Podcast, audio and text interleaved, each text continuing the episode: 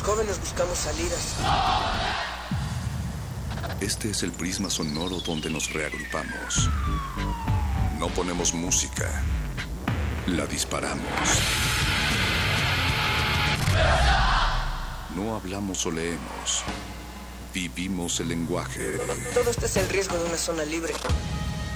No sentimos. Explotamos. La razón y la emoción coexisten y conviven.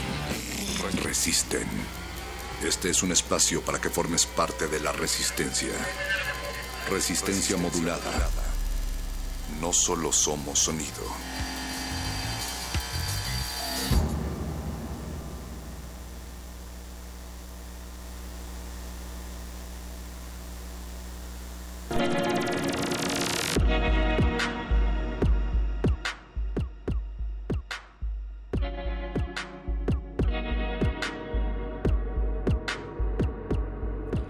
Brillaba el cielo, había luna llena, brillaba la luna, clara como el sol por la mañana.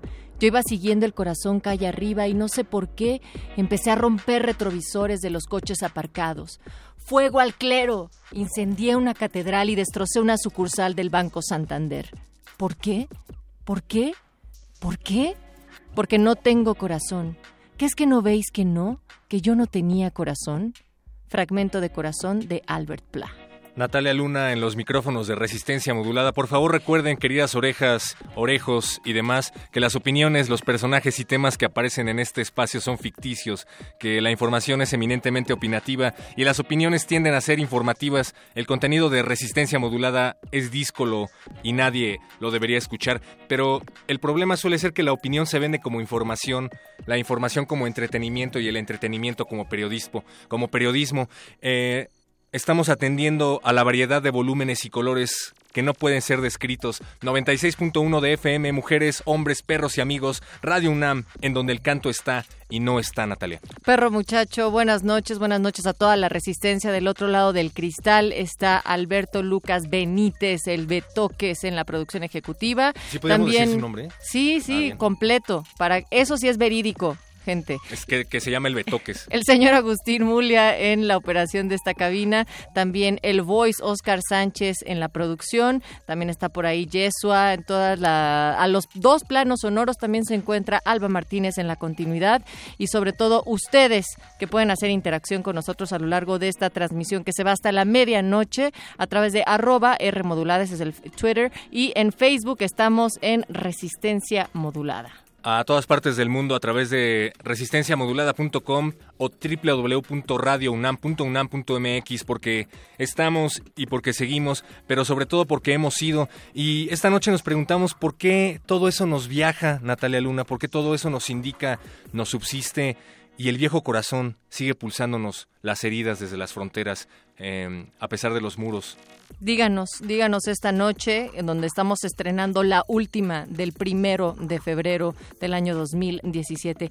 Hoy vamos a platicar con motivo también a este fragmento de la canción de Albert Pla, que es un cantautor español que suele cantar mucho en catalán y que tiene también unas letras de pues bastante subversión. Sobre un taller de cultura vasca contemporánea en unos momentos más tendremos también las recomendaciones y convocatorias de Bécame Mucho, además de que el modernísimo nos va a poner ahora sí sobre la mesa y los micrófonos aquello de la Constitución CDMX, perro. Es el modernísimo el espacio de eh, política, eh, derechos humanos y salvaje pop de resistencia modulada y les gusta ponerse a bailar con temas bastante extraños. Berenice Camacho, alias la señora Berenjena, venía bailando reggaetón hace un momento al ritmo de la Constitución mexicana, que tiene 100 años de haber sido creada y de haber sido reformada, pero van a discutir si ha perdido o no su identidad esta noche aquí en el Modernísimo. Y ahorita que decías que venía escuchando reggaetón, pues los modernísimos, sí, aquellos seres que ustedes consideran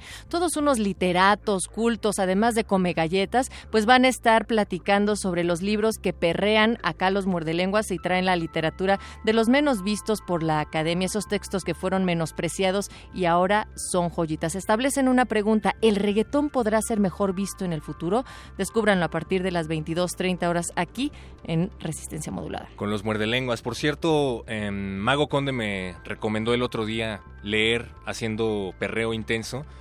Y la verdad es que me ha funcionado bastante bien, ¿eh? Últimamente recuerdo mejor todo lo que leo Natalia Luna. ¿Eso fue a manera de truco o magia? Puede ser, puede ser la magia del reggaetón o la magia de la literatura, o las dos cosas. Recuerden que seguimos transmitiendo a través del 96.1 de FM, salvajemente cultural. Vamos directo con nuestra invitación a este taller de cultura vasca contemporánea que va a iniciar el 3 de febrero y que hay una inscripción abierta para tanto comunidad interna de la UNAM como externa y es por parte del Centro de Enseñanza de Lenguas Extranjeras en el Departamento de Francés, Catalán y Rumano y para ello hacemos contacto con Aisea Elizondo Gorroño. Ella es oriunda de Euskal Herria, eh, este país vasco, licenciada en Filología Vasca con especialidad de adquisición en segunda lengua por la Universidad de Deusto.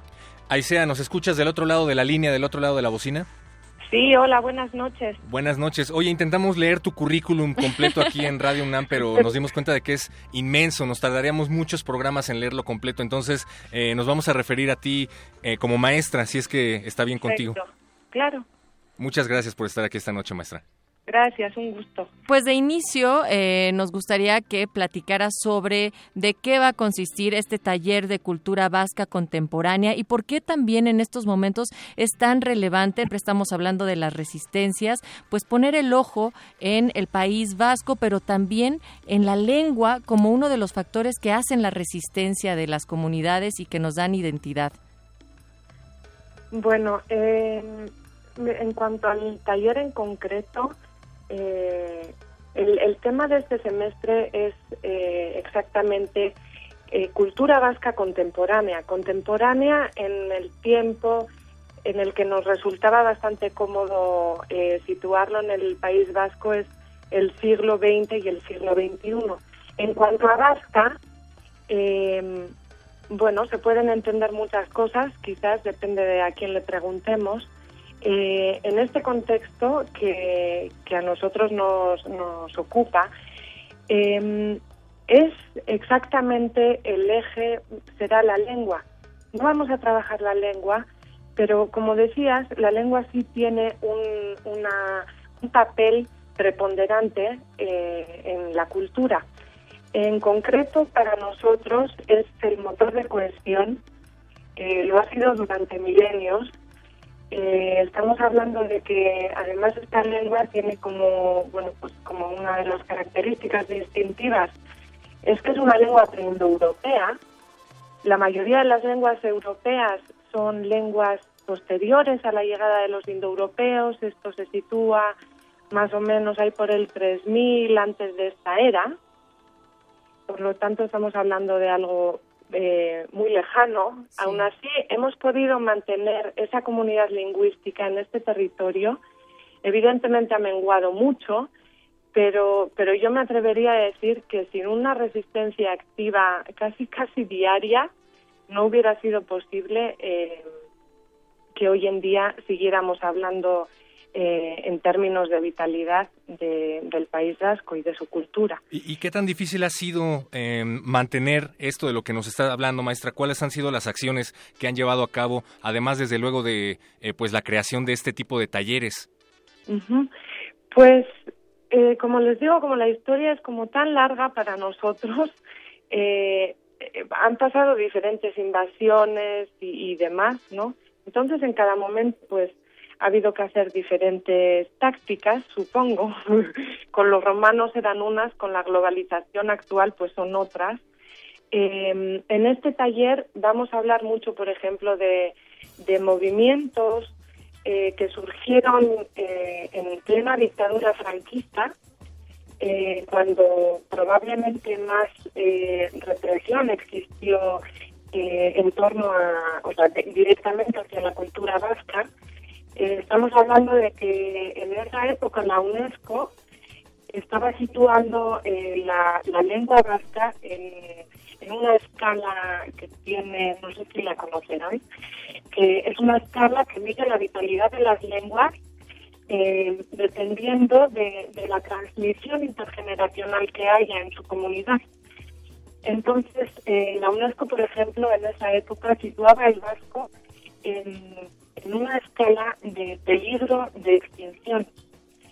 Eh, en pocas décadas, gracias a, el trabajo popular y casi exclusivamente popular que se hizo, eh, ahorita podemos hablar de que ya no estamos en peligro de extinción, sino que solamente somos vulnerables, lo cual, pues en nuestro caso es, bastante buena noticia y, y, bueno, pues nos da pautas a seguir.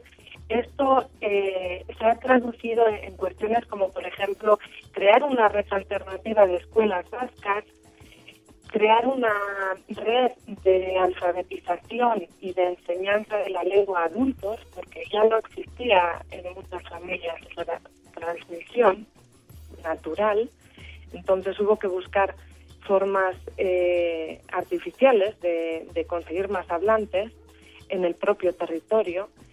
Eh, ¿Qué más? Se ha hecho mucho trabajo, por ejemplo, eh, en torno a, la improvisación poética oral, eh, era algo que, había quedado muy reducido a ámbitos, eh, pues para empezar, casi casi masculinos, cuando en origen no era así.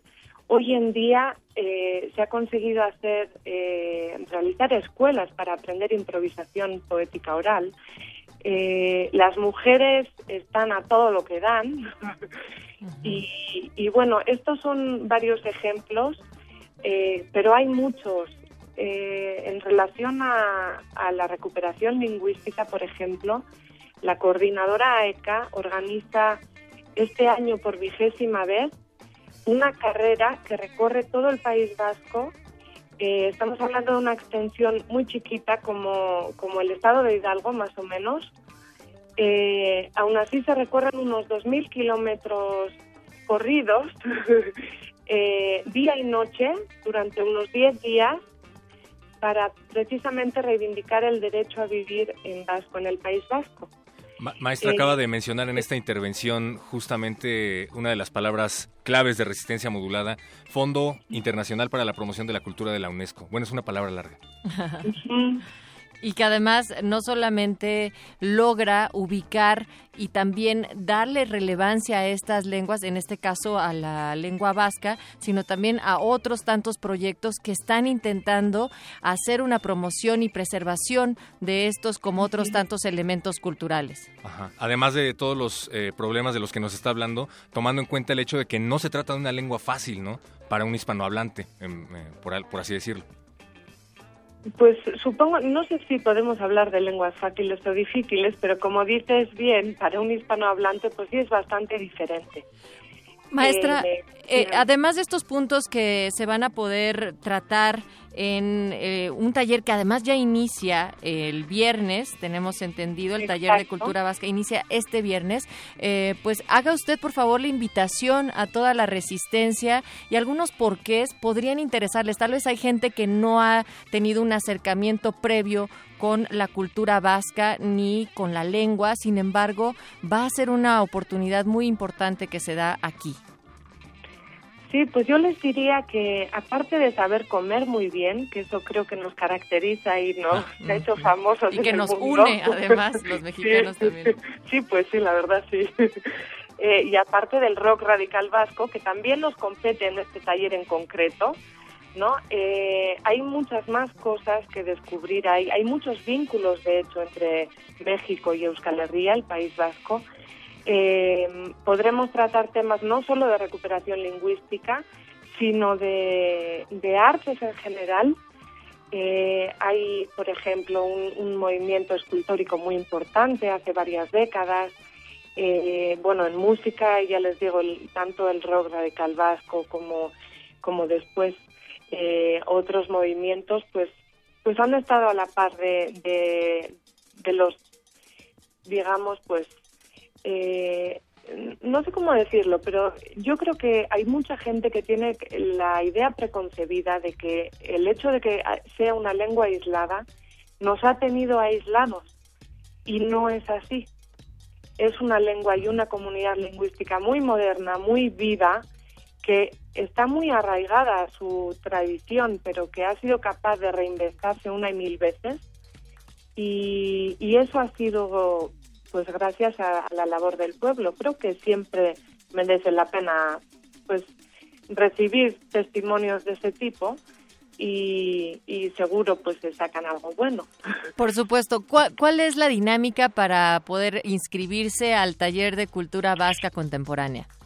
Sí, pues las inscripciones hoy entre son entre hoy y mañana, ah, porque ya empezamos el viernes. Sí. Entonces, eh, para los alumnos de la UNAM en principio se supone que se pueden inscribir en línea en, la página web del CELE, que es escolar.cele.unam.mx, eh, y para el público en general tendrían que acudir a ventanillas del CELE mañana de 9 de la mañana a 2 de la tarde y de 4 de la tarde a 6 de la tarde. Eh, los precios varían, si son alumnos, hay, se admite público en general, egresados, etcétera. Están muy invitados e invitadas y, y pues bueno, pues seguro se llevan alguna sorpresa. Ah, bien, vayan, vayan y si pueden eh, hacer su inscripción en euskera, pues se van a llevar unos puntos ah, en la clase de la maestra Aisea Elizondo Gorroño. Muchas gracias, maestra Aisea. Recuerden, por favor, acercarse a la página del CELE, escolar.cele.unam.mx o acercarse directamente a las ventanillas porque queda poco tiempo para inscribirse a este taller. Muchísimas gracias, un gusto y, y espero vernos pronto en algún lugar. Exacto, y qué mejor si es en el CELE.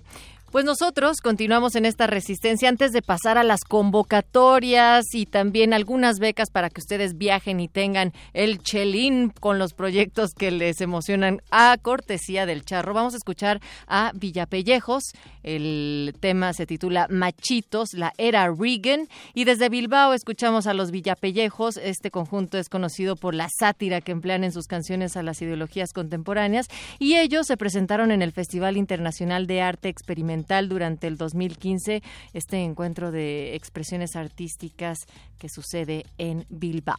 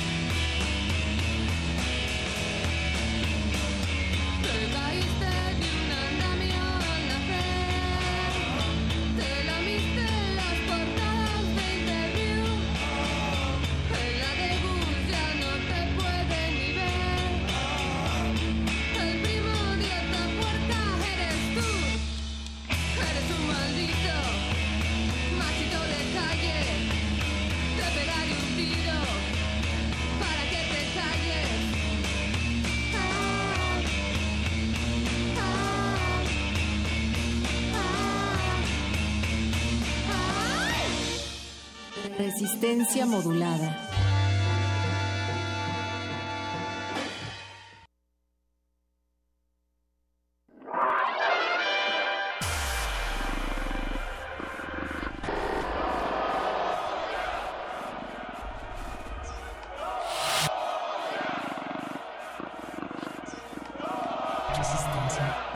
Resistencia. Resistencia.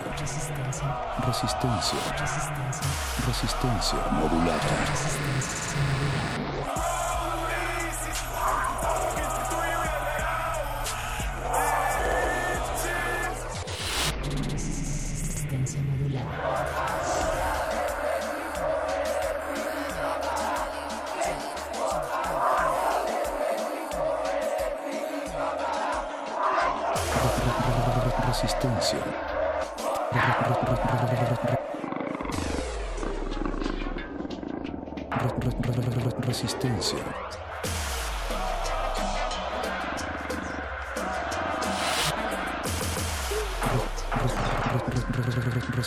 Resistencia modulada. Resistencia. Resistencia modulada. Presidencia de la República. Me- me- me- mexicanas y mexicanos. Es un gusto saludarlos al iniciar 2017. Espero que hayan celebrado en familia este ajuste en el precio de la gasolina, ya que desde hace años mi responsabilidad es justamente subir impuestos, subir impuestos, poniendo en riesgo la estabilidad de toda la economía. Yo no, no- no tengo nada que esconder. Qui- Quitarle recursos a los mexicanos más pobres para dárselos a los que más tienen. ¿Y mis 50 mil pesos qué? Los, los- los- los datos duros hablan por sí mismos, ya que desde hace años México importa más de la mitad de los combustibles que consumimos. En lugar de invertir en cosas más productivas, como sistemas de transporte público, escuelas, universidades y hospitales. Incluso hemos tenido que eliminar jóvenes que hoy se están graduando, jóvenes. Adicional a lo anterior, a partir del primer trimestre de este año, se reducirá la unidad nacional y nuestro país. La, la unidad nacional y nuestro país. Valores profundos de amor a la patria. Aquí les pregunto, ¿qué hubieran hecho ustedes? ¿Qué hubieran hecho ustedes? ¿Qué hubieran hecho ustedes? ¿Qué hubieran hecho ustedes? ¿Y a mí qué me dices? Yo voté por codos. Resistencia modulada.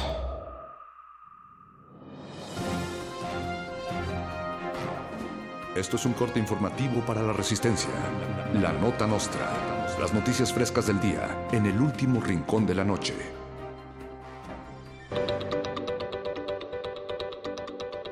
El presidente de los Estados Unidos, Donald Trump, anunció el cobro de un impuesto especial a todos los mexicanos que se reúnan el próximo domingo a ver el Super Bowl, el cual será destinado para la construcción del muro en la frontera con México. Asimismo, informó que se le cobrará un impuesto extra a todos los que vayan a los Patriotas y también a los que vean la transmisión desde un Wings Army.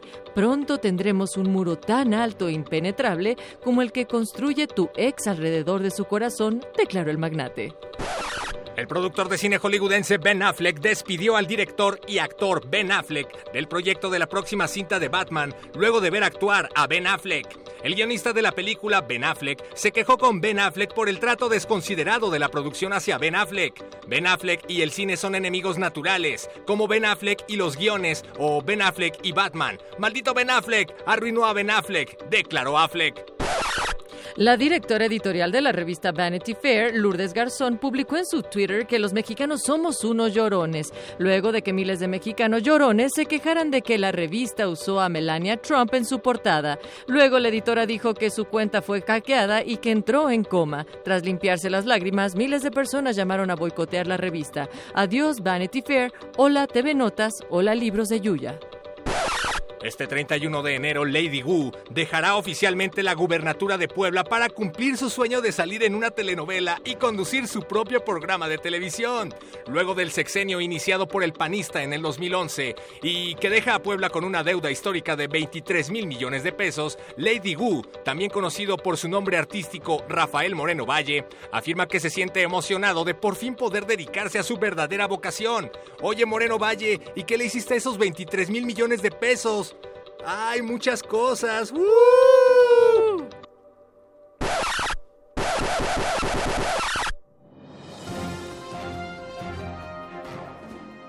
Esto fue un corte informativo para la resistencia. La nota nostra. Se nos hizo tarde, pero seguro.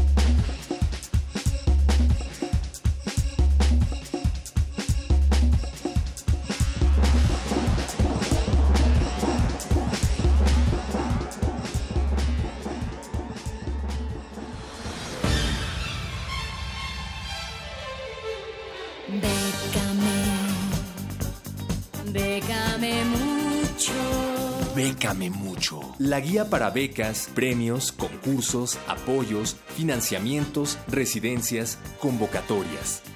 Déjate becar. Estás en manos de expertos.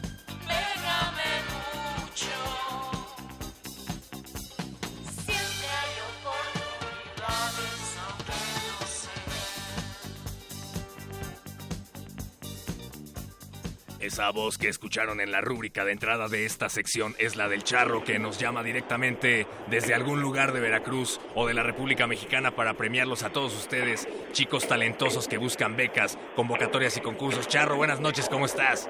Buenas noches, hola muchachos, y a toda la resistencia que nos escucha y a, obviamente a todos los que están ahí en cabina. Como siempre estamos transmitiendo desde algún lugar, en esta ocasión desde una trinchera al sur de la Ciudad de México. Charro, ¿es cierto que para que agarres mejor señal, la carátula de tu celular es en forma de un bolobán? Así es, un bolobán de Jaiba, hay que ser precisos porque eso es un, un factor muy importante para tomar, tomar la frecuencia adecuada. Ch- Charro, Charro, escucho tu voz más clara que de costumbre. Eso quiere decir que nos traes muchas convocatorias. Estás muy Ah. emocionado. Así es, estoy un poco emocionado porque, bueno, en esta ocasión eh, el premio Eurostar Hotels de narrativa de viajes, eh, que cierra el próximo primero de marzo, eh, se trata de relatos de viajes, ya sea por España o por cualquier parte del mundo. Hacen hincapié en España porque convocan desde España. Pero pueden hacer un relato de cualquiera de sus viajes. Ahora sí que no es preciso que sean expertos en la redacción, pero pues si ustedes creen que tienen habilidades, pues aviéntese a este concurso de, de, de narrativa en el cual, bueno, deben estar escritos solo en español, es como el requisito principal que piden, y la extensión mínima es de 100 páginas y máxima de 150. Entonces, pues está bueno para que echen su choro de viajes, para que cuenten al mundo, creo que tal bien la han cotorreado. Charro, ¿me estás diciendo que puedo ser escritor en este país y además cobrar por ello? Así es, porque bueno, no estás para No le digan a los mordelenguas. Por favor. No están para saberlo ni yo para contarlo, pero este premio ofrece la fabulosa cantidad de 18 mil euros. No sé si tienen por ahí la calculadora virtual. Son aproximadamente 401.400 pesos, Charro. Así es, y la cotización de, de- del euro no sube de aquí a, a que se resulte ganador alguien. Y bueno, un, dato importante en este premio es que entre las reglas marcan que en ningún caso el premio podrá declararse desierto. Eso quiere decir que a fuerza alguien va a ganar. Así que si usted se un poco con eso de las letras, pues no, no, que no sea así, anímese, participe, porque si al final mandan muy pocos y todos escriben como que medio medio, probablemente usted sea el ganador. Oye, Charro, ¿y en qué consiste el decimoprimer certamen de relatos para jóvenes Oscar Abril 2017? Ah, bueno, en este certamen que mencionas también cierra el primero de marzo y podrán participar eh, jóvenes extranjeros o de España. También hacen hincapié porque se convoca desde España. Que el único requisito que tienen que cumplir es de que el pasado enero de presente año hayan tenido 30 años de edad como máximo. Y bueno, el tema es libre, pero tendrá este, los relatos mayor puntuación y incluyen lo que son valores humanos como son la paz, solidaridad, la libertad, la convivencia o cualquiera de los derechos humanos. Deberá obviamente ser inédito y no estar eh, concursando en, algún otro premio ni haber ganado anteriormente alguna otra convocatoria. Y cada autor podrá enviar un máximo de dos relatos diferentes. Este premio consta de 400 euros y un trofeo que en pesos mexicanos son aproximadamente 8.920 pesos, Charro. Muy bien, pero muchachos, así es, y la cotización del euro no sube y el bonito trofeo se puede ver muy bien arriba de la alacena de su jefecita. Ándale, para que ya no te regañe tu mamá de que te la pasas escribiendo y no haces algo de es. provecho. Y bueno, para terminar, un anuncio parroquial, bueno, semiparroquial, ya que nuestra fabulosa Casa de Estudios UNAM RAR, convoca a través de la Dirección General de Cómputo y de Tecnologías de Información y Comunicación, alias DGTIC, a dos becas para estudiar lo que son cursos, de- el primero de formación en telecomunicaciones y el segundo es de análisis de procesos y requerimientos de software. Todos los seguidores de Resistor pueden estar muy interesados y bueno, va enfocado o dirigido a estudiantes de carreras como son ingeniería informática, matemáticas aplicadas, computación, ciencias de la comunicación, de computación. Y lo que vale la pena mencionar es que aunque convocan de la UNAM, no está limitado a la comunidad universitaria de la UNAM, sino está abierto a todas las universidades que, que estén interesadas.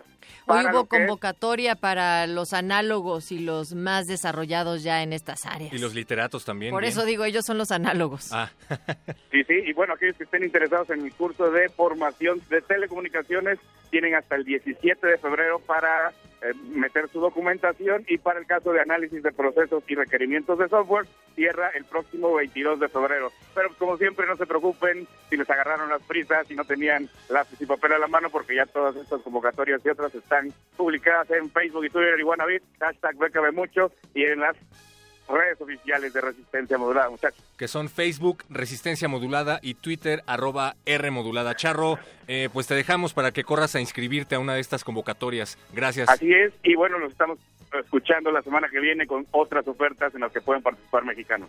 Muy bien, Charro, muchas gracias. Ah, saludos. Bueno, pues nosotros antes de dar paso a el modernísimo, vamos a escuchar algo de Dani Nega e Kraka, Nao Pise Bola. Y no vino nuestro Luis Flores a estas a estas presentaciones de las rolas más... Tanto que le gusta el portugués. El portugués. Hace unas semanas, el sello digital de Sao Paulo Tropical Twista Records lanzó el primer compilado que está enfocado en la fertilidad femenina en la música. Paren oreja, compuesto de 19 canciones y que lo curó Agatha Barbosa.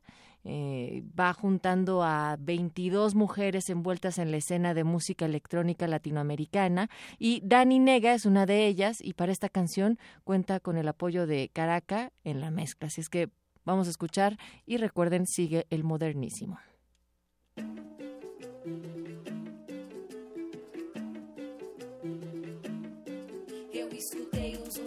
por que gente.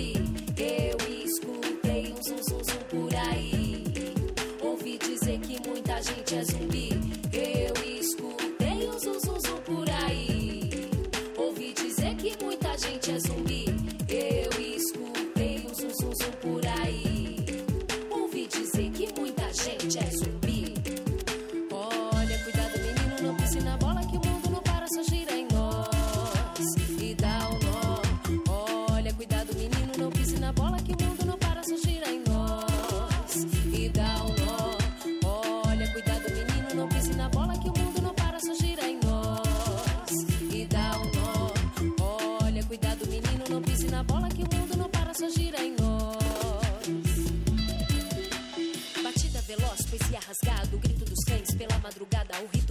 flor invocado, batendo no peito, tambor embolado. A rua que brilha, sina da noite, os homens no breu esperando pra sorte, os soldados armados com suas poesias, jogando, cantando, trazendo a folia. No rito sagrado, derrama o vinho, artistas bailando, saudando Dionísio no bar da esquina, cerveja de samba, amigos cantando na roda de bamba, batida no morro faz tudo tremer. No baile funk até o amanhecer, ao som do DJ com suas picapes, dança-se o black, dança-se o charme. A noite é minha, a noite é nossa, a noite tá aí, já não há quem possa. A noite é minha, é nossa, a noite tá aí, já não. Olha,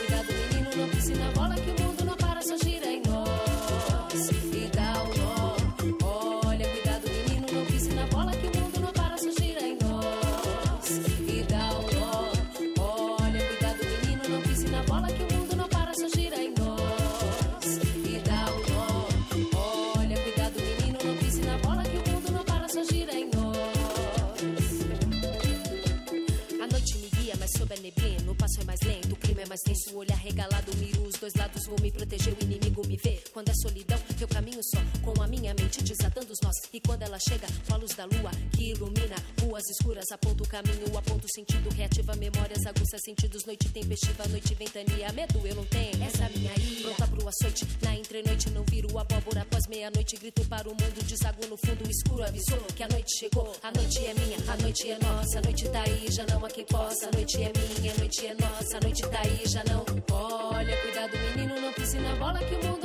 Mundo não para, só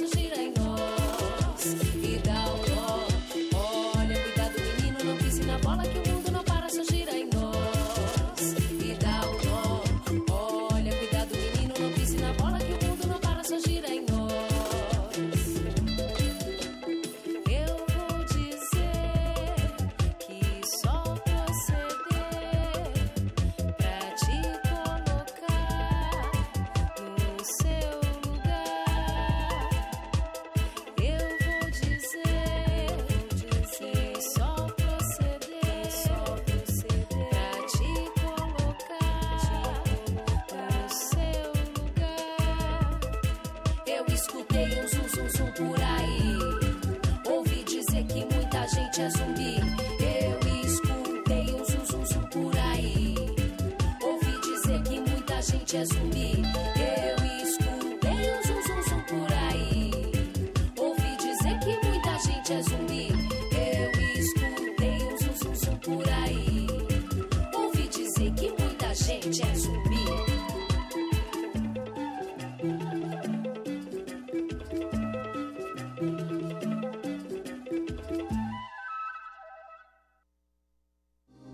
Resistencia modulada.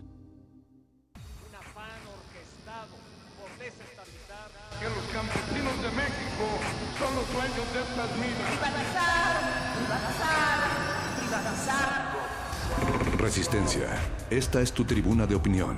Aquí reuniremos nuestras ideas. Aquí debatiremos lo que nos interesa y nos afecta como ciudadanos.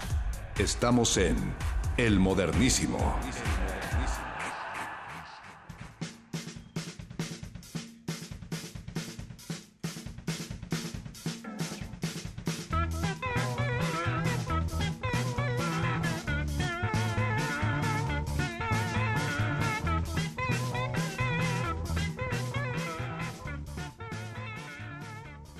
Y cuando la cumbia suena, al modernísimo anuncia.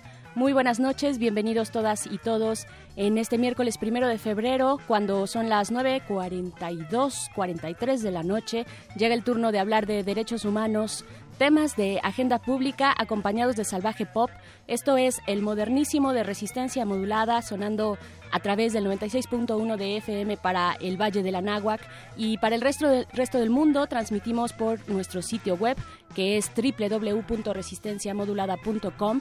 Mi nombre es Berenice Camacho y comparto los micrófonos como cada miércoles, cada miércoles con el doctor Rigo Mortis, especialista en la intelectualidad de la champeta y en los patacones con queso. Bienvenido, doctor Rigo Mortis, ¿cómo estás? Buenos y patriotas noches tengas tú. Patriotas. Y todas las orejas que no, nos escuchan. No, no, patriotas. Bueno, pues es que de eso y de un poco de eso va eh, nuestro modernísimo de esta noche. Pero antes, doctor Rigo Mortis, déjame presentar a el gran equipo de producción que nos acompaña esta noche. Del otro lado del cristal, de verdad que está llena la cabina, está calientita. En, lo, en la operación de la consola está el señor Agustín Mulia. Alba Martínez está uh, en la continuidad dos cristales más allá. Está también el Betoques en la, en la producción y Oscar El Voice en la asistencia, Yeso Tolentino en los teléfonos. Un gran equipo del otro lado que hacemos todos juntos posible este espacio de opinión, este espacio de crítica, de análisis, de chacoteo. Lo vamos diciendo de una vez, les debemos la, la cortinilla eh, en lo que la Suprema Corte decide. Pero bueno, aquí estamos, doctor Rigo Mortis. Aquí estamos en pie de lucha, ¿no? En pie de lucha, eh, al pie del cañón. Y también nos acompaña eh, la, la, la, la, cumpleañera. Está por ahí, lo dejé del otro lado, pero me traje un ejemplar de la cumpleañera que en unos días más cumple 100 años. Y me refiero a la Constitución de 1917 que bueno ya no sabemos este, ah, por cierto es una es una edición ilustrada sí. la que traigo una ¿A qué edición tal? con peras y manzanas sí con peras y manzanas con fotografías históricas eh, muy bonita eh, eh, forrada en piel porque vamos a hablar de ella, vamos a hablar bastante de ella porque se acerca los 100 años de la Constitución del, de 1917 y es buen momento para preguntarnos si esta Constitución nuestra es vigente, eh, si necesita reformarse más, claro. si es la misma de antes o ha cambiado demasiado como para llamarse Constitución de 1917 y además en un momento eh, clave en el que eh, las cuestiones de replantearnos como nación, como país, eh, han surgido frente a bueno una cuestión externa que es la presidencia de Donald Trump, ¿no? Cambiar el rumbo del país. Claro, y yo creo que es, este, son razones externas, tam, pero también internas. Creo que la pregunta debe ser pertinente en todo momento histórico, ¿no? es viable, es, es, viable, es ejecutable, es respetable una, este, la constitución que esté en vigor, sí o no. Sí, pues adelante, no, pues cambianla. Es ¿no? momento, o sea, hay condiciones. Claro, no, porque yo creo que eh, este también hay que ver, digo, más allá de la fecha este concreta, pues 17, ya son ya 100 años, ¿no? Sí, ya, ya, ya o sea, es sus, bastante sus como los mejores whiskies, ¿no?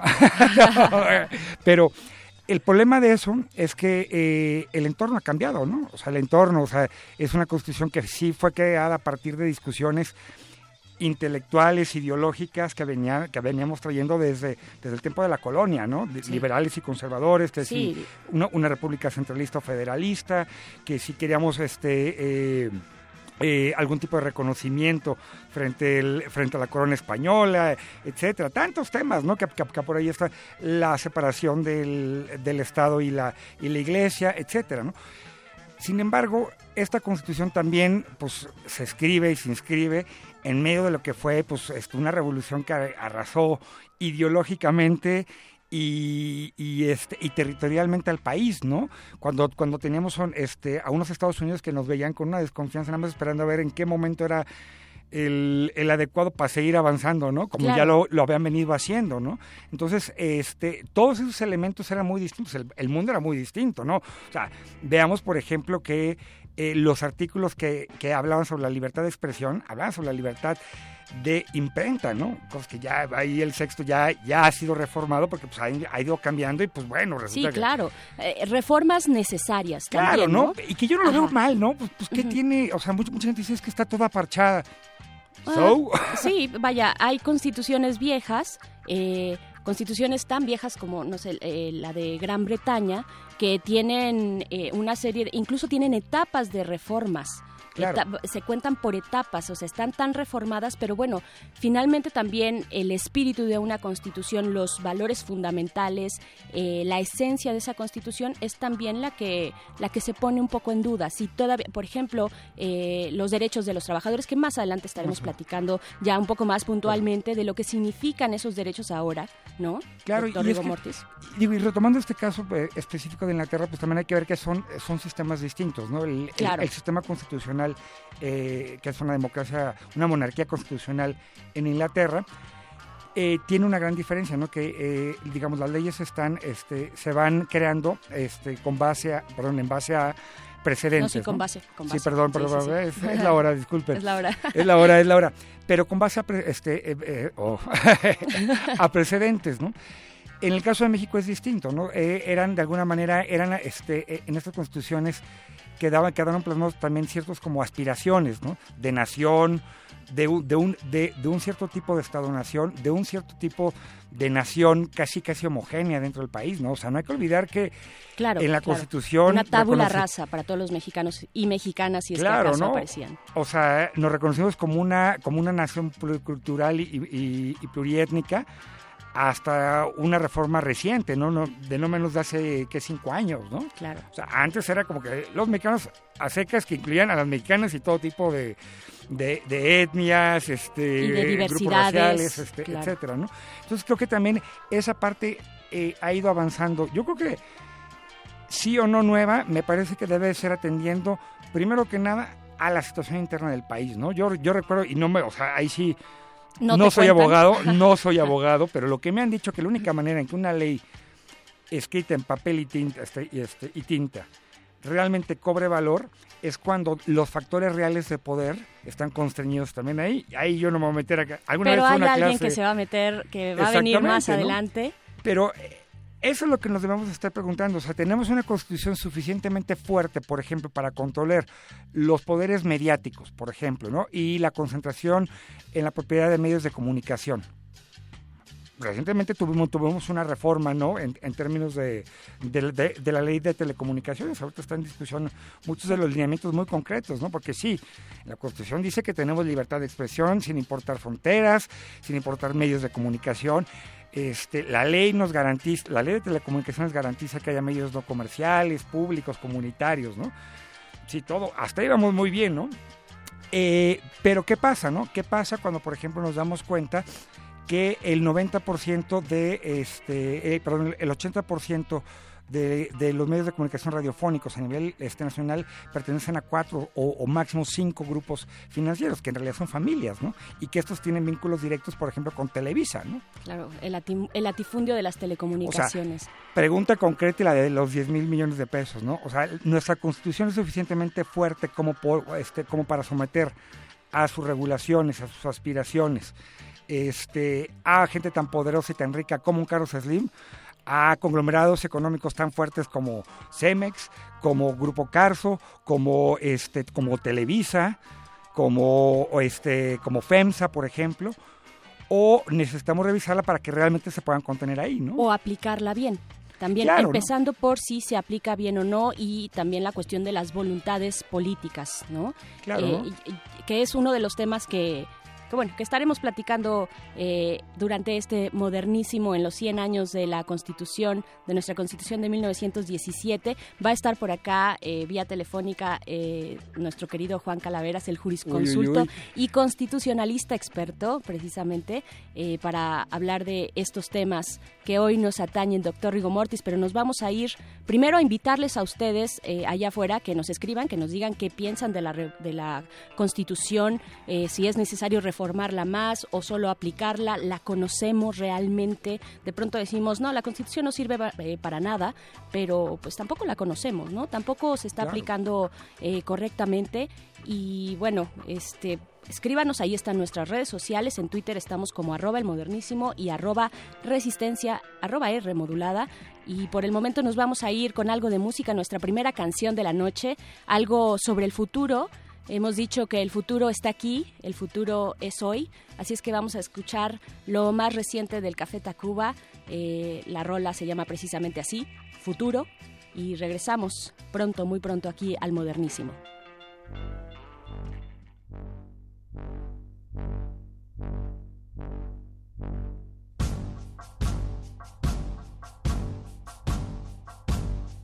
Yo dije que no,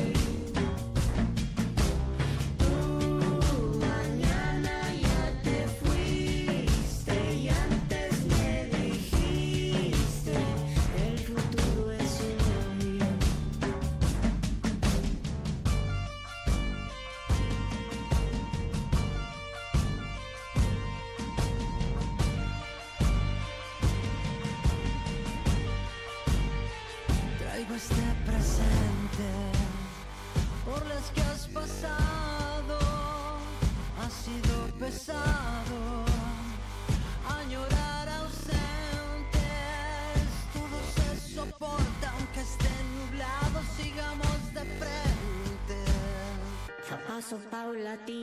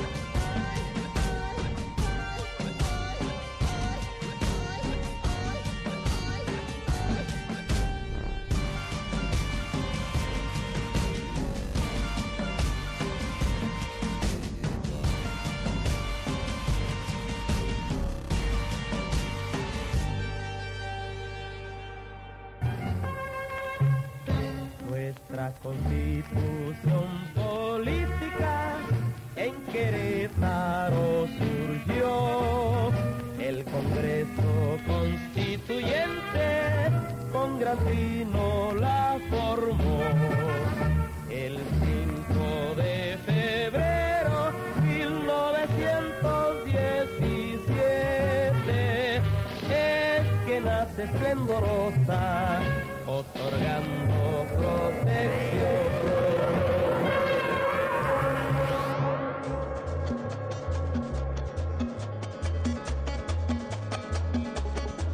El modernísimo.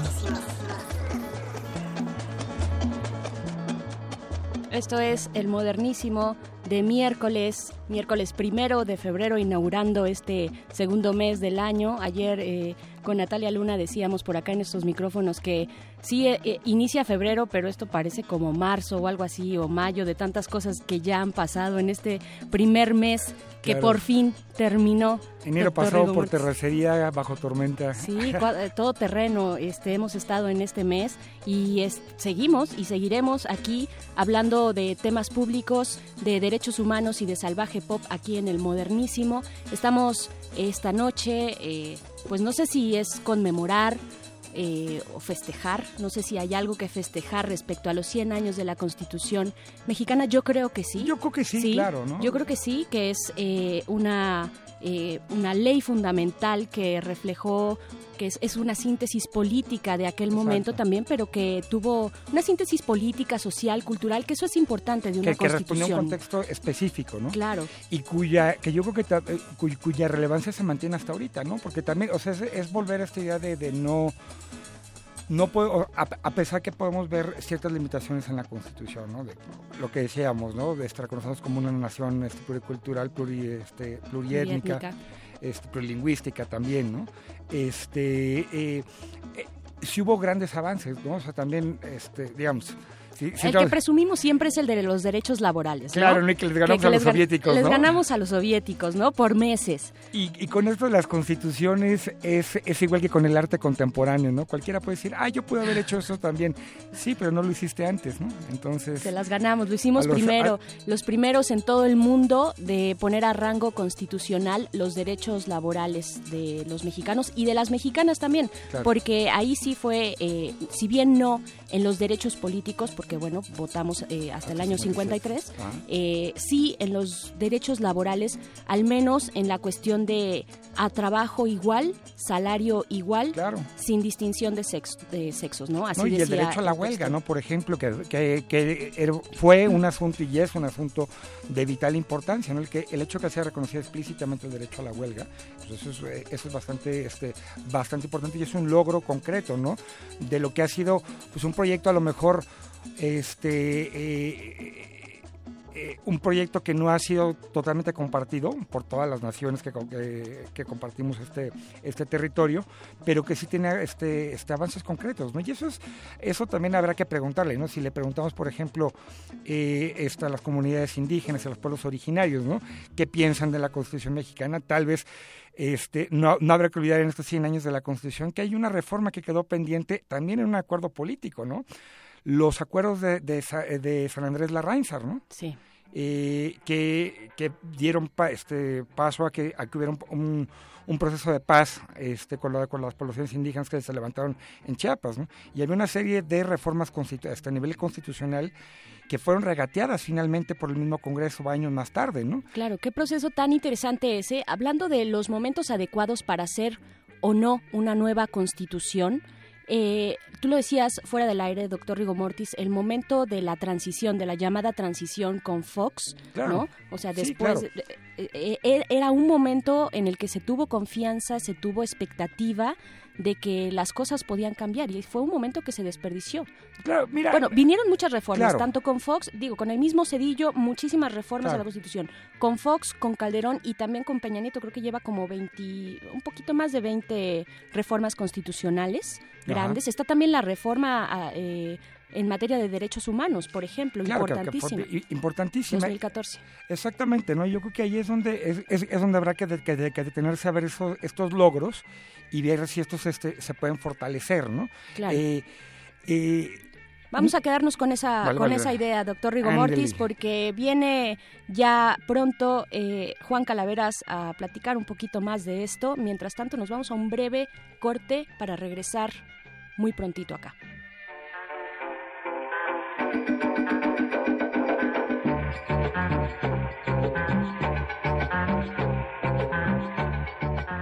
El modernísimo.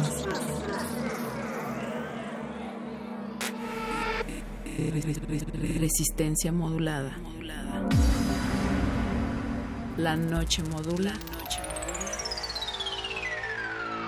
La radio resiste. resiste.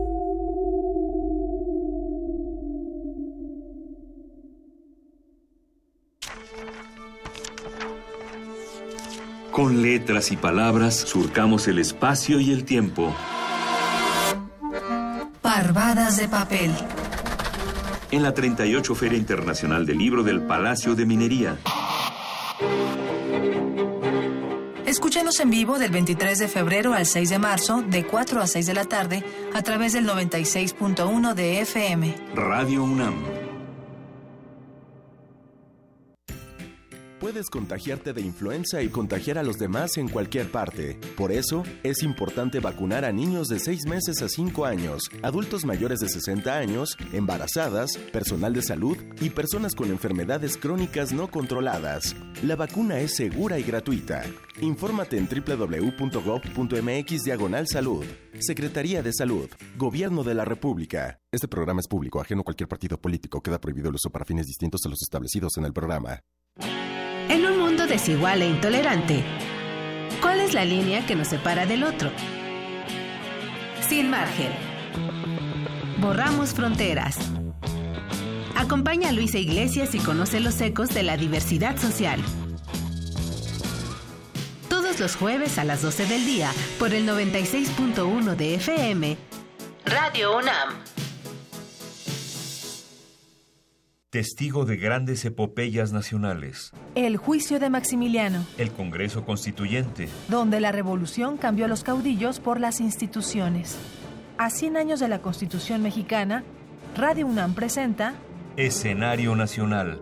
Historia del Teatro de la República. Domingo 5 de febrero, 10 de la mañana. Retransmisión 6 de la tarde, 96.1 de FM. Radio UNAM.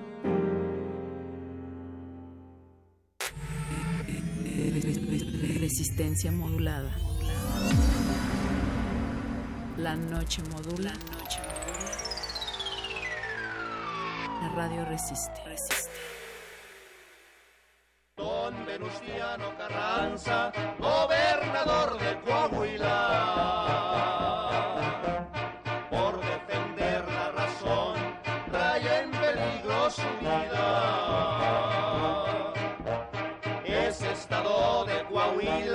Dicen que le pertenece. Se levantó a defenderle en 1913.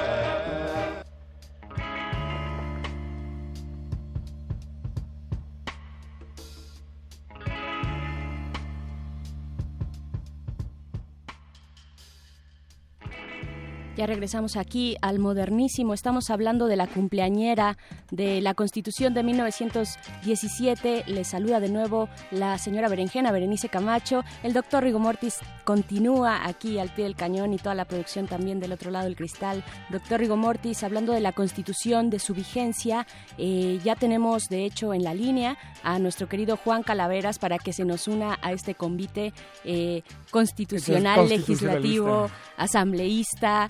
Eh, doc- eh, Juan Calaveras, ¿estás por ahí?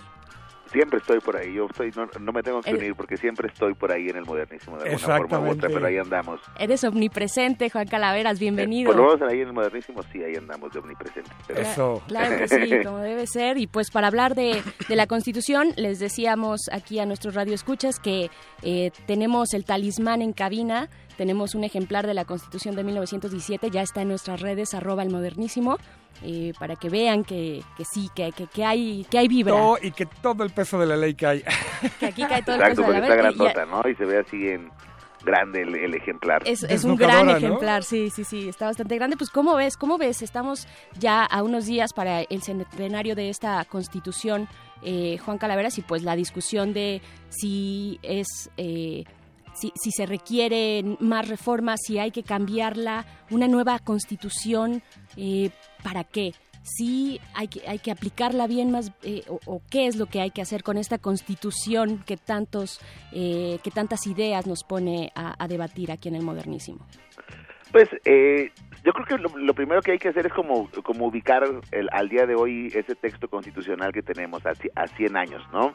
Eh, si se puede conmemorar la Constitución en el sentido de que la Constitución cumpla 100 años, pues sería difícil porque la Constitución como ha cambiado bastante, no es la misma Constitución la que tenemos de 1917. Igual vale la pena recordar el momento de 1917 por algunos debates constitucionales, por una forma en la que se fue eh, haciendo, digamos, eh, o se fue forjando, ¿no? En teoría como los principios y las decisiones políticas más importantes. Hace un momento comentaban cómo esta idea de las garantías sociales, los debates del constituyente de hace 100 años, donde estaba Mújica, donde estaba Heriberto Jara, pues todos estos... Los jacobinos, ¿no? Ajá, eh, Los to- jacobinos. Sí, claro, pues los, los mejores constituyentes que, han existido. La disidencia en pleno, ¿no? La disidencia en pleno, Pues, pues literalmente. tampoco eran disidencia porque sí, sí tuvieron mayoría y ganaron los debates, ¿no? Tampoco es que fueran así como los marginales, pues porque yo creo que en el tema de del, del digamos del Estado laico de la relación Iglesia-Estado, pues eso desde el siglo XIX ya se habían marcado las líneas un poquito generales y lo que hicieron en el constituyente del 17 fue reforzar esa parte, ¿no? Y eso es lo, lo quizá lo bonito de recordar de, de los 100 años de la Constitución, o sea, lo- el, el, eh, de repente echarle un ojo al, al diario de debates, ¿no? Sí. Eh, cuando Heriberto Jara defiende la educación laica, ¿no? Y se va a quedar eso en el artículo tercero constitucional. Y al día de hoy yo creo que eso es una de las cosas que podemos decir, bueno, se ha cumplido. Por supuesto, y Eh, somos eh, ejemplo esa- de ello ¿no? aquí. Eh, Exactamente, ¿no? O sea, en la educación pública, pues la laicidad, pues creo que nunca ha estado en duda, salvo hace unos cinco años, eh, seis años que se habló que de repente se quería reformar ahí el artículo 24 de la libertad religiosa para plantearla en otros términos la libertad religiosa y que la Iglesia Católica pudiera intervenir. Pues yo creo que en términos generales la laicidad de, de la educación en este país sí ha sido clara y la laicidad del Estado sí ha sido eh, clara. Entonces, pues ese tipo de debates que se tuvieron en 1917, ¿no? Así defendiendo la educación laica y por qué tenía que ser gratuita y por qué tenía que ser para toda la eh, la gente como una de las metas de la revolución más importante, pues esos son, creo yo, las, las cosas históricas que hay que recordar de, de los 100 años, ¿no? Todos estos eh, constituyentes que eh, la discusión del artículo 123, ¿no? Para incluirlo como derecho de los trabajadores, como decían antes de los de que llegara la revolución soviética o antes de la constitución de Weimar, pues yo creo que en ese sentido pues vale la pena conmemorar, ¿no? Yo creo que pues son momentos históricos importantes del país y en ese sentido, o sea, tiene toda la razón eh, conmemorarlos y ojalá recordáramos justamente esos debates en un sentido de cómo se fue forjando esa esa constitución. Por ahí también, eh, Juan Calaveras, también estar, eh, es muy interesante también acercarse a los debates no solamente de la Constitución del 17, sino de la que hablas tú también como, como antecedente, que es la del 57, ¿no? Con estos grandes pensadores liberales que ellos sí se toman el tiempo, un tiempo eh, suficiente, todo un año más o menos, para pensar la Constitución del 57, estos grandes como eh, eh, Melchor Ocampo, eh, Ponciano Arriaga, José María Mata, eh, eh, varios pensadores liberales que, que, que- que pusieron el sello de lo que después también sería la del 17, ¿no?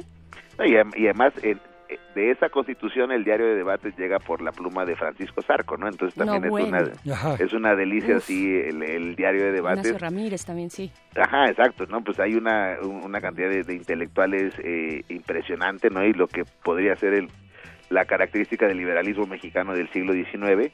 Entonces, eh, sí, digamos, como una constitución, eh, digamos, la más importante por los primeros contenidos que se establecieron, pues sí sería la de la constitución de 1857, que además también es la primera constitución en el mundo que reconoce la figura del juicio de amparo, que es la acción que eh, tenemos eh, para defender los derechos, ¿no? Que también es famosa a nivel internacional. Entonces, creatividad jurídica constitucional siempre hemos tenido en este país, ¿no? Claro, la verdad y- es que sí. Quién sabe si la cumplimos, pero ahí tenemos una creatividad jurídica constitucional consta, ¿no? Porque incluso actualmente el artículo primero constitucional que tenemos es una es una cosa también bastante vanguardista, ¿no? Entonces sí se nos dan el artículo primero constitucional que trata sobre cómo son los derechos humanos en este país, cómo están reconocidos constitucionalmente, pues es un buen artículo, es un artículo bastante bueno, también bastante vanguardista y progresista, entonces la verdad es que en el pensamiento constitucional mexicano pues sí hemos tenido como cosas muy creativas, ¿no? Oye, pero Pero, este compadre, este Juan Calaveras, te habla doctor Rego Mortis de este lado del micrófono. Una preguntota. Escuchándote, ok, tenemos, te- tenemos gran, gran audacia en técnica jurídica, digámoslo así, en esta constitución del 17, ¿no? Pero, eh, ¿qué, hay, ¿qué hay también, por ejemplo, cuando, cuando volteamos a ver esa constitución en el 17 y ahora, y, y en ambos casos que había pues, un entorno eh, complejo a nivel internacional, ¿no? De amenazas externas, ¿no? Pa- Particularmente, tanto en 1917 como hoy, pues Estados Unidos, ¿no? Nos- nos- nuestro Sí, vecino, bueno, ¿no? Como hoy y como siempre. ¿Tú cómo ves, por, por, por ejemplo, asp- aspiraciones también importantes liberales, ¿no? Que, que, eh, este, si quedaron bien o están bien plasmadas, como por ejemplo la, la vocación cosmopolita o, o- o inclusive, no sé, el, el rechazo a la xenofobia, ¿no? Porque, pues revisando la Constitución, pues encontramos cosas así como de que, pues que a los extranjeros se les, se les- se les puede este, correr por una orden, este... eh, por una orden Presidencial. este presidencial Sí. unilateral Artículo sin- 133 decíamos. 133, ¿no? No, Eh, el 33. El, el- el 33, perdón, sí, sí, sí, sí, sí. perdón, perdón. Sí. Este, este, esta esa cuestión, por ejemplo, está la cuestión eh, también sobre la tenencia de la tierra eh, por parte de extranjeros este, en zonas de costas, por ejemplo, territoriales, ¿no? Eh, me pregunto qué tan, qué tan necesarios son ese tipo de artículos que limitan muchos de los derechos universalmente reconocidos de los extranjeros, de las personas extranjeras en nuestro territorio, de frente a la realidad que estamos viviendo ahorita y a lo que se nos viene con, bueno, pues mayores migraciones que se van a ir quedando aquí en México, etcétera. ¿Tenemos una constitución lo suficientemente consolidada en esos términos cosmopolitas o hay que meterle por ahí, ¿no? ¿Qué tan xenófo- xenófoba es nuestra constitución, no? Pues yo- Vámonos. Ajá, sí, así tan, tan acá, ¿no? La- el- el- yo creo que no es que sea xenófoba la Constitución, ¿no? O sea, el artículo 33 eh, fue reformado también en, en, en el 2011 con la, con la reforma de derechos humanos y aunque establece que todavía eh, puede haber una orden ejecutiva para expulsar a una persona de del país, pues, por lo menos ya se le estableció ahí una medio garantía de audiencia de por lo menos ser escuchada para pues por lo menos defenderse de esa decisión, que no es lo más adecuado, pues no es el mecanismo más adecuado ni la mejor garantía, pero bueno, ya por lo menos es algo. Yo- Que tampoco se usa mucho, ¿no? No, Ajá. Ese recurso. Pero aquí hay que decir algo. Yo lo, yo lo que sé, y corrígeme usted, este, eh, mi querido jurisconsulto, lo que yo sé es que eh, prácticamente nunca es utilizado este, este articulado. Sin embargo, cuando se han sacado a extranjeros por intervención en asuntos políticos, se usan ot- otras figuras más bien de tipo administrativo, ¿no? O sea, como por ejemplo la expulsión, la deportación, etcétera, ¿no? Claro, como bueno. fue en el caso de Atenco, como ha sido en el caso de, de ciudadanos este, italianos en Chiapas, etcétera, e inclusive también ahorita que hablábamos de, de, de, de los hermanos y hermanas este, vascos, ¿no? Sí, que- que también- no, en realidad no se ha utilizado, pero por, por lo menos a nivel de, digamos, de, de, de recurso en la cultura pop de este país, sí tenemos por lo menos dos historias. No sé si recuerdan una vez que se dijo que se le iba a aplicar a Manu Chao por la... No. No, en algún momento se dijo, se comentó. Todos somos Manu Chao. Ajá, en algún momento se dijo eso y también, eh, ¿se acuerdan que hubo una ocasión eh, con Felipe Calderón que tuvo ese enfrentamiento con Joaquín Sabina, que Joaquín Sabina dijo unas cosas, Ah, etcétera, claro, sí, y también sí, se dijo, sí. no, se le van a aplicar el artículo 33 constitucional, ¿no? Ah, Entonces, claro. la verdad es que era más bien funciona a términos como de, de, de, de, De digamos, persuasión. de persuasión, no es, no es que, digamos, se, se aplique directamente, hay otras vías administrativas para poder ex- expulsar, pero no creo que represente, digamos, en términos generales un espíritu eh, xenófobo eh, de, de la Constitución. Yo creo que es una medida ahí administrativa que podría mesurarse con algún tipo de mecanismo como cualquier otro juicio, ¿no? En un momento determinado, pero tampoco creo que sea una figura xenófoba.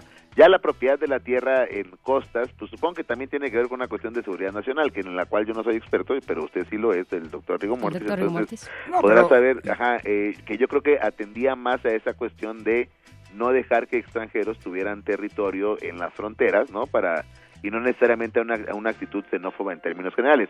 Recordemos que incluso durante el siglo XX, más bien el Estado mexicano, a partir también de la Constitución del 17 y todo el régimen revolucionario institucionalizado, no tal cual, fue muy eh, fue receptor, ¿no? De una buena parte de Sí. disidencias del mundo. Entonces, Claro. eh, la verdad es que tampoco había como actitud. E incluso al día de hoy, que tenemos también ese artículo primero constitucional, Recordemos que ese artículo lo que hace es incorporar tratados internacionales. Claro. Eh, no- yo creo que es el espíritu más cosmopolita que al día de hoy puede reflejar la Constitución. Poner los tratados internacionales al Sí, nivel de la Constitución en materia de derechos humanos, pues tratando de fortalecer todo un sistema de protección de derechos de la persona, ¿no? Entonces, Y que es un logro de antes, ¿no? De, ahora, no de antes, ¿no? Es un logro de ahora, no de antes, ¿no? De Sí, ese, ese sí es de la reforma del 2011, ¿no? Del el poner los tratados internacionales y la Constitución ahí a un mismo nivel. eh, generó una polémica que se derivó en la en discusiones en la Suprema Corte de Justicia en la cual bueno se determina que sí efectivamente la Constitución y los tratados internacionales están a un mismo nivel pero si hay una restricción en la Constitución pues se atiende a lo que dice esa restricción pero la Juan restricción es la- Calaveras, es la eh, excepción Vam- Vamos a, a quedarnos con esta idea. Te invito a que permanezcas en la línea porque nos vamos a ir con algo de música. Nos vamos con un remix de Negro Dub. De, es un remix que le hace a- al gran Andrés Landero. Eh, la canción se llama Canta Negro. Esto es el modernísimo hablando de la Constitución aquí presente como talismán de cabina. Regresamos en breve. El el modernísimo.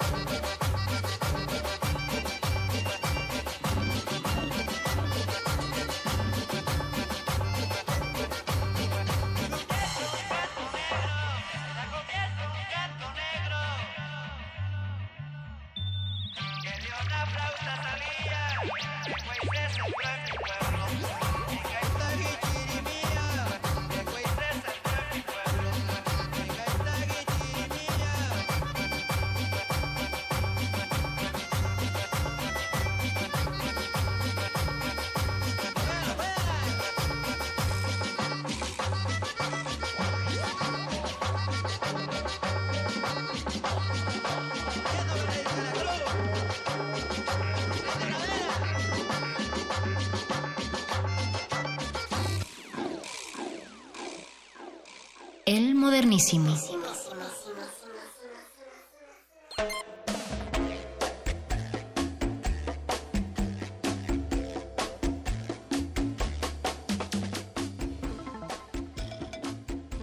Estamos aquí en el modernísimo, modernidad con acento, hablando de la Constitución, la Constitución que cumple 100 años, después de haber escuchado al sabanero Andrés Landero, eh, pura cosa buena, porque esto si no trae cumbia, si no trae champeta, pues como que como que no pasa, como que cuando la saliva se atora es así el modernísimo sin cumbia, pero no, sí está presente y está presente también la Constitución, estamos hablando de ella y estamos hablando en la línea con nuestro querido Juan Calaveras, que es parte de este crew del modernísimo, de esta eh, comunidad modernísima aquí en Resistencia Modulada. Eh, Juan, ¿sigues ahí? Aquí estamos, ¿cómo no? Muchísimas gracias por esperar un momento Siempre estamos ahí en la dije, línea. Siempre estoy ahí presente en el modernísimo, siempre. Eso es, eso es amor del bueno, ¿eh? Pero seguramente no estaba usted presente ahorita que en los pasillos este, de aquí de la estación de Radio UNAM venía caminando y, y escuché una palabra que me dejó así impresionado. Así me dijeron, "Pe- A ver por si favor, pronunciarla. Por favor, pregúntele a, la, este, a Juan Calaveras si es posible desconstitucionalizar la Constitución mexicana. que aquel que la desconstitucionalizare será un buen desconstitucionalizador. Esa es una de las preguntas que tenen- te, te tenemos, Juan Calaveras, pero estamos también eh, haciendo memoria, memoria y no, porque es un texto eh, de Vivo. hace 100 años, pero es un texto vivo también, que ha sido reformado, que se valen las reformas. Nos preguntamos si es necesario, necesaria otra constitución, si existen las condiciones sociales, porque recordemos que la del 17 y la del 57 surgen con insurrecciones eh, populares, ¿no? Eh, eh, claro, y, y es ese espíritu, por lo menos el del 17, que recoge, eh, una vez que, claro, eh, pierden Villa y Zapata, pero sí eh, J. Mújica, los jacobinos en, Claro. en la constitución, en la asamblea constituyente, recogen ese sentir popular y lo plasman en esa constitución que tanto nos ha enorgullecido. eh, respecto a los derechos laborales, por ejemplo, eh, no encontramos desde el artículo primero, artículo 23, 127, eh, 27. eh, 27, dije, cien- ajá, 27, eh, derechos laborales, presidencialismo, que hay de las estas facultades metaconstitucionales, los decretos presidenciales, eh, estamos eh, ten- tenemos que seguir por este camino del presidencialismo, tenemos que seguir haciendo caso al Tlatuani, eh, que culturalmente se nos, Claro. se nos ha filtrado tanto, vaya, aún ahora. ¿Qué decir? ¿Qué decir también del municipio libre, la educación? ¿Qué decir, No, bueno, así de todo está muy grande. todo Sí, el- yo sé, yo sé, yo sé, pero es un repaso, es ¿cómo un repaso un poco de ¿Cómo lo que aquella constitución del 17 o esta constitución del 17 recogió en algún momento y que ahora, eh, pues, ¿qué tanto estamos en, eh, eh, con, ese, con ese texto vivo? Pues, o sea, yo creo que todas esas preguntas que, o sea, que, que- que se pueden ir relacionando, digamos, poco a poco. Claro. Hace un momento estábamos como muy optimistas, ¿no? Y la parte era, o sea, como rescatar y decir, en el constitucionalismo mexicano, pues, o sea, ha, ha habido figuras interesantes, figuras creativas, la re- las constituciones, eh, ha, ha habido personas, eh, digamos, de una gran eh, calidad intelectual, moral, que han forjado la constitución, se han dado grandes debates. Hay como una parte positiva y que puede ser optimista en, ese sentido, pero también, pues seamos realistas, a 100 años de una constitución o al día de hoy, la constitución tampoco es que sea un texto vigente, que sea un texto vivo, que se sienta que los gobernantes quieran hacer cumplir todos los días. Entonces, en ese sentido, a eso es lo que se le llama justamente este proceso de desconstitucionalización. O sea, entonces ahorita que preguntaban, eh, el, que el que la desconstitucionalice será un buen desconstitucionalizador, pues justamente el sistema político mexicano y la clase política mexicana se ha encargado justamente de hacer eso. ¿no? Son expertos Exacto, son los desconstitucionalistas. expertos de, de desconstitucionalizar. Y, digamos, en- entendemos esa palabrita como el hecho de hacer que la Constitución pierda su fuerza vinculante, su fuerza obligatoria, eh, su fuerza, eh, digamos, esa obligatoriedad que tiene que tener una constitución. Y por parte de la clase política mexicana prácticamente desde el principio de que empezó, que entró en vigor la, la constitución empezaron reformas constitucionales que le fueron quitando poco a poco sentido.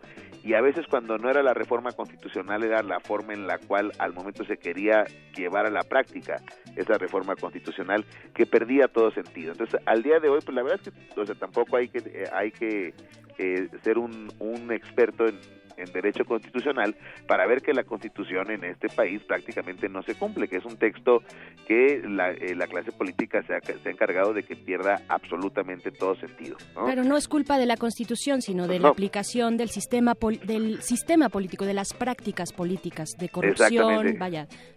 Hay una expresión de muy famosa de Maradona cuando le, cuando lo entrevistaban del consumo de droga que dice la pel- pero eh, este la pelota no se mancha pues no o sea él hizo todo lo que Claro. todo lo malo y la pues aquí un poco o sea la Constitución puede no mancharse porque la Constitución a final de cuentas es un documento una norma que se tiene que hacer cumplir pues no es que tenga una subjetividad que pueda ser buena o mala. El punto es quiénes operan esa Constitución y quienes han operado la Constitución en este país es justamente esa clase política que eh, utiliza la Constitución como un como un mero discurso, pero que opera políticamente fuera de toda constitucionalidad, ¿no? Y se mantiene en el poder fuera de toda constitucionalidad. Entonces, en ese sentido, la Constitución a, a 100 años ha perdido sentido. Es un festejo que eh, es un festejo que está presente en los po- eh, que está presente, digamos, en los poderes públicos.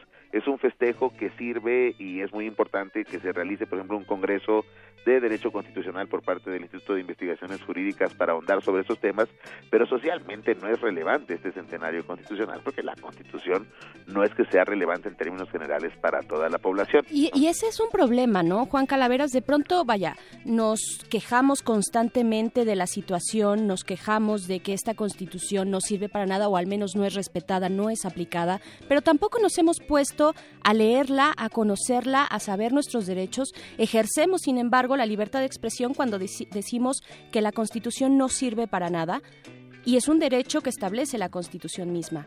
Vaya, es como una Claro, paradoja ahí, pero, ¿no? o sea, pero ahí también es que es difícil que, o sea, decirle a la gente que la conozca, que la sepa, cuando también la Constitución la cambian todo el tiempo, ¿no? Y es un poco también eh, lo que pre- lo que eh, se preguntábamos o comentábamos hace un momento, ¿qué tanto ha cambiado la Constitución en 100 años? Ha cambiado absolutamente todo, o sea, no queda no quedan muy pocas cosas, digamos, de así formalmente Claro. hablando de artículos no reformados, quedan muy pocos, eh, como cuatro, cinco, seis artículos que no han sido reformados en, en, en estos 100 años, y de fondo, pues obviamente se han reformado muchísimas cosas, incluso cosas que parecían en el momento del 17 como principios fundamentales que no deberían reformarse. Por ejemplo, hablamos ya mucho del artículo 27, pues con Salinas de Gortari se reformó y entonces la figura de elegido ya se, des- digamos, se le quitó la protección constitucional que existía y entonces la figura de elegido perdió sentido.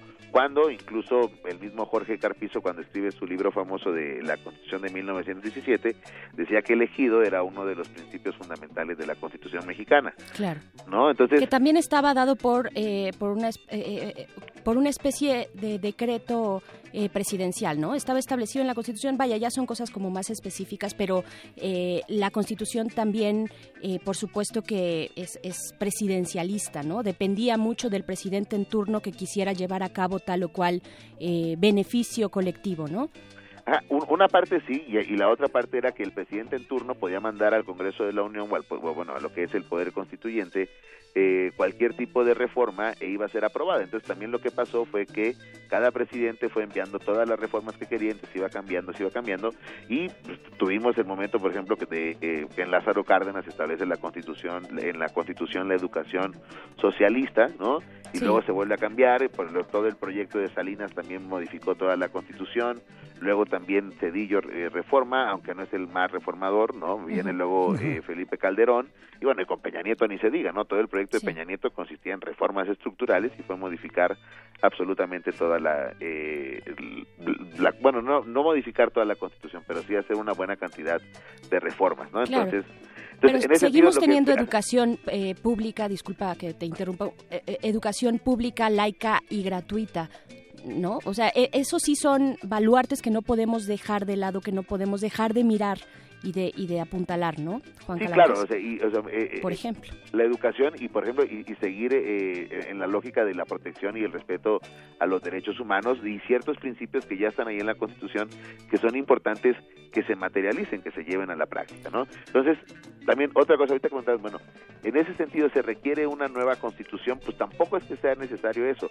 Y ya tuvimos una mala experiencia, creo, con la Constitución de la Ciudad de México, no por el producto que haya salido, que ya, habrá- ya habrá que leerlo a detalle, es una eh, es un digamos un proyecto interesante, pero sí fíjense qué sucedió, o sea que a final de cuentas esa Constitución de la Ciudad de México la hicieron las mismas clases políticas que al día de hoy están de- deslegitimizadas. Exactamente. Entonces, si se trata de hacer una nueva Constitución a nivel de todo el país, pero van a participar las mismas clases políticas que han participado siempre, pues no tiene ningún sentido una nueva constitución porque políticamente hablando, una nueva constitución significaría un nuevo pacto. Querido Si el Juan pacto se hace Calaveras. con las mismas personas, pues no se puede, ¿no?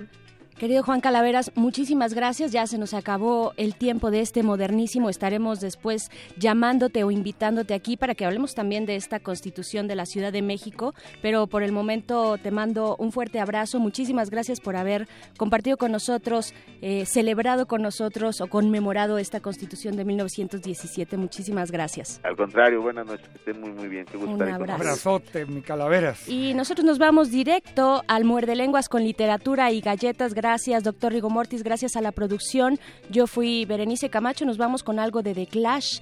Esto es I Fought the Law. Y la, y la, y la ley ganó. La, La ley, ley ganó. ganó. Peleé contra la ley, pero la ley me ganó. Nos vamos con esto del modernísimo. Nos escuchamos el próximo miércoles. Hasta luego.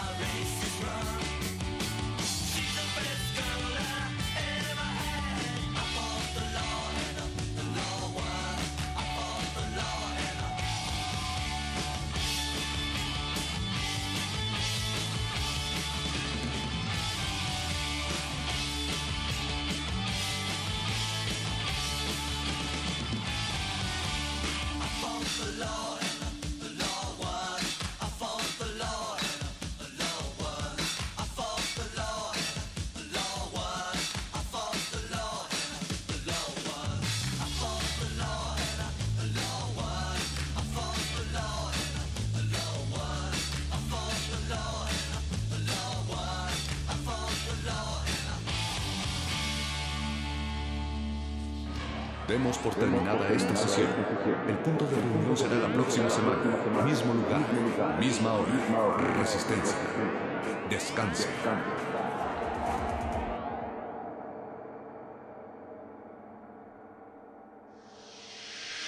Somos unos preguntones alegres e insatisfechos, que en la radio damos hechos y más interrogaciones. Aquí están los mordelones de la más sensible fibra, aquí un libro es quien nos libra de la existencia falaz. Todo eso y mucho más en el muerde lenguas vibra.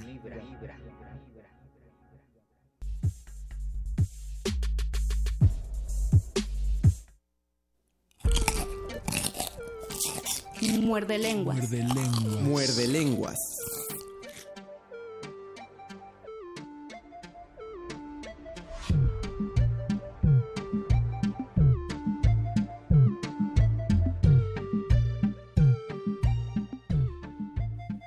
Venida es, venida al mundo la vida. Venida es al suelo la gracia del cielo, a darnos consuelo y gloria cumplida. Nacido ha en Belén el que es nuestro bien, venido es en quien por él fue escogida. En un portalejo con pobre aparejo, servido de un viejo su guarda escogida. La piedra preciosa, ni la fresca rosa, no es tan hermosa como la parida. Venida es, venida al mundo la vida.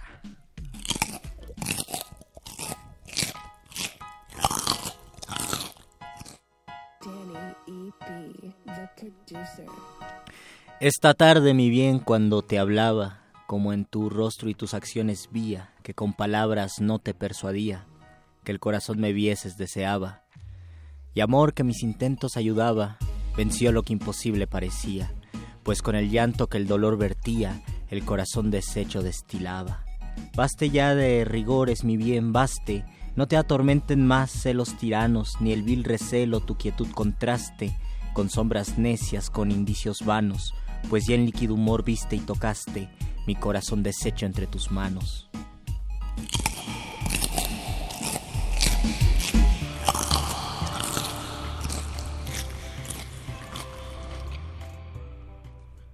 Cabalga Diego Laínez al buen rey besar la mano. Consigo se los llevaba a los trescientos hijos Dalgo. Entre ellos iba Rodrigo, el soberbio castellano. Todos cabalgan a mula, solo, solo Rodrigo a caballo. Todos visten oro y seda, Rodrigo va bien armado. Todos guantes olorosos, Rodrigo guante mallado. Todos con senda- sendas varicas, Rodrigo estoque dorado. Todos sombreros muy ricos, Rodrigo casco afinado. Y encima del casco lleva un bonete colorado. Andando por su camino, unos con otros hablando, allegados son a Burgos, con el rey han encontrado. Los que vienen con el rey entre sí van razonando, unos lo dicen de quedo, otros lo van publicando. Aquí viene entre esta gente quien mató al conde Lozano, como lo oyera a Rodrigo, en hito los ha mirado. Si hay alguno entre vosotros, su pariente o adeudado, que le pese de su muerte, salga luego a demandarlo. Yo se lo defenderé, quiera a pie, quiera a caballo. Todos dicen para sí que te lo demande el diablo. Muerde lenguas. Muerde lenguas. Muerde lenguas.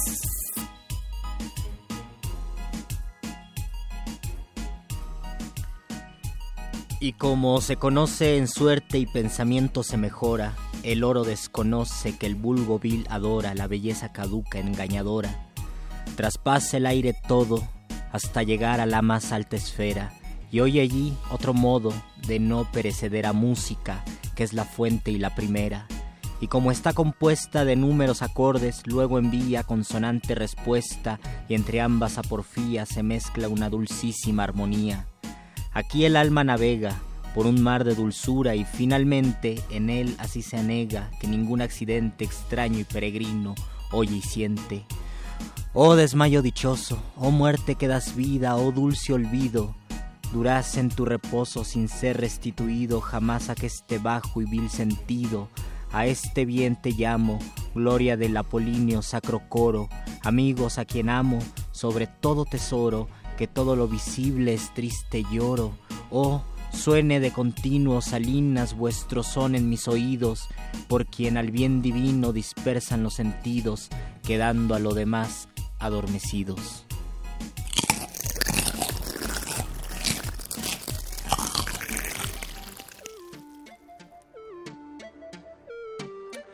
Un sueño soñaba anoche, soñito del alma mía, soñaba con mis amores que en mis brazos los tenía. Vi entrar, señora tan blanca, muy más que la nieve fría. ¿Por dónde has entrado, amor? ¿Cómo has entrado mi vida? Las puertas están cerradas, ventanas y celosías. No soy el amor amante, la muerte que Dios te envía. Hay muerte tan rigurosa, déjame vivir un día. Un día no puede ser, una hora tienes de vida. Muy deprisa se calzaba, más deprisa se vestía, ya se va para la calle en donde su amor vivía. Ábreme la puerta, Blanca, ábreme la puerta, niña. ¿Cómo te podré yo abrir si la ocasión no es venida? Mi padre no fue al palacio, mi madre no está dormida. Si no me abres esta noche, no me abrirás, querida. La muerte me está buscando, junto a ti vida sería. Vete bajo la ventana donde labraba y cosía, te echaré cordón de seda para que subas arriba, y si el cordón no alcanzare, mis trenzas añadiría. La fina seda se rompe, la muerte que allí venía. Vamos, el enamorado, que la hora ya está cumplida.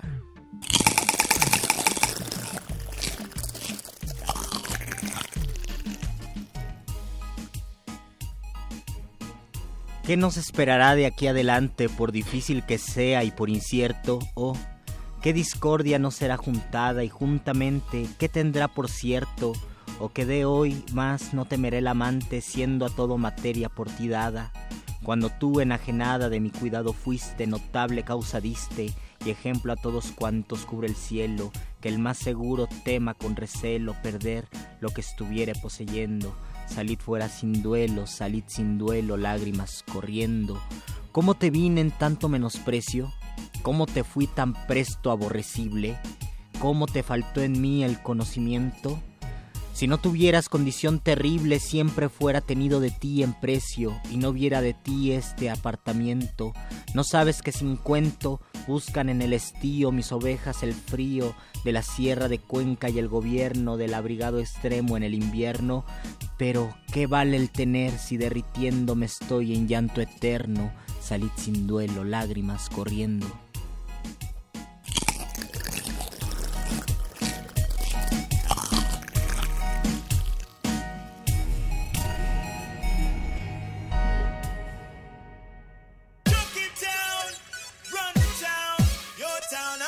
down on the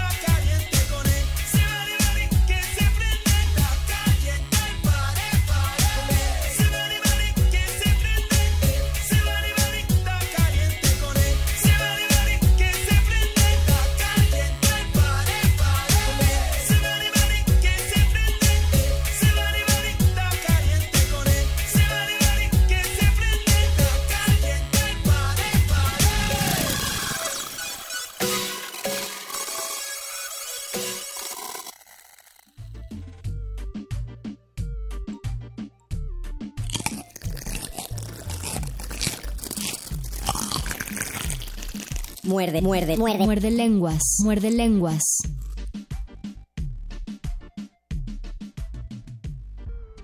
Si ya le estaba pidiendo al del taxi que quitara EXA y le pusiera Radio Nam, no se espante, ya estaba usted en Radio Nam, ya estaba usted oyendo el muel de lengua cuando faltan 15 minutos para las 11 de la noche para que falte una hora para que se acabe este miércoles, el primer día de febrero.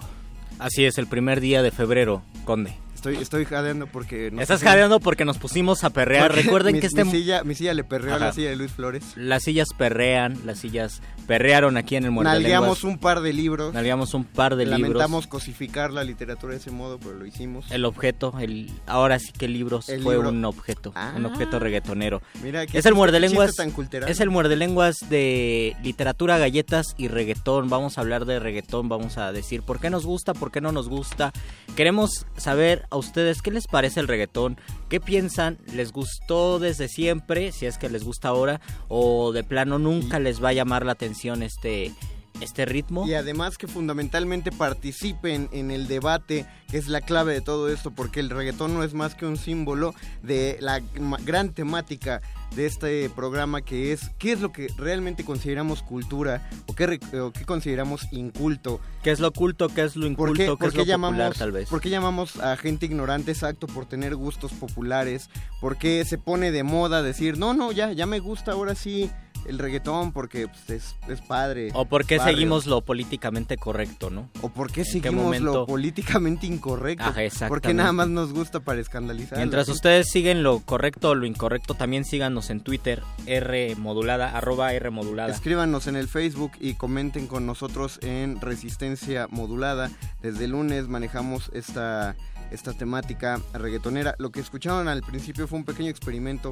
No tratamos de meter eh, los poemas leídos dentro de los ritmos reggaetoneros. Algún día lo voy a hacer, algún día lo haremos. Ya tenemos, ya tenemos un proyecto eh, propuesto por nuestro querido director. Pronto van a ver eh, Muerde Leguas MCs. De hecho, va a ser una parte de nuestras cápsulas especiales en, en la nueva y mejorada decimoséptima temporada de Resistencia Modulada. Próxima a venir ya. Uh. Próximamente, agárrense. va a ser, no va a ser perra, va a ser rapea un libro. Pero regresamos. re- regresamos Pero podríamos también perrear un libro, bueno, Este era- reggaetonear un cuando- libro. Todos los, en las estructuras octosilábicas queda perfectamente para el reggaetón. Y también en los versos largos de 11 sílabas e incluso de 14 podría quedar en las partes reggaetoneras donde se rapea un poco más. Te iba a preguntar, ¿esto que hicimos es lo que quería hacer el programa eh, de, libros, sí, de libros UNAM, ahora de Cultura UNAM? Me parece me parece no, que un sí. libro. Perre- no era perreando por un libro, Beto, ¿qué es? Eso es un concurso de televisión. De hecho, cuando íbamos nosotros a la fiesta y la rosa teníamos bailando por un libro.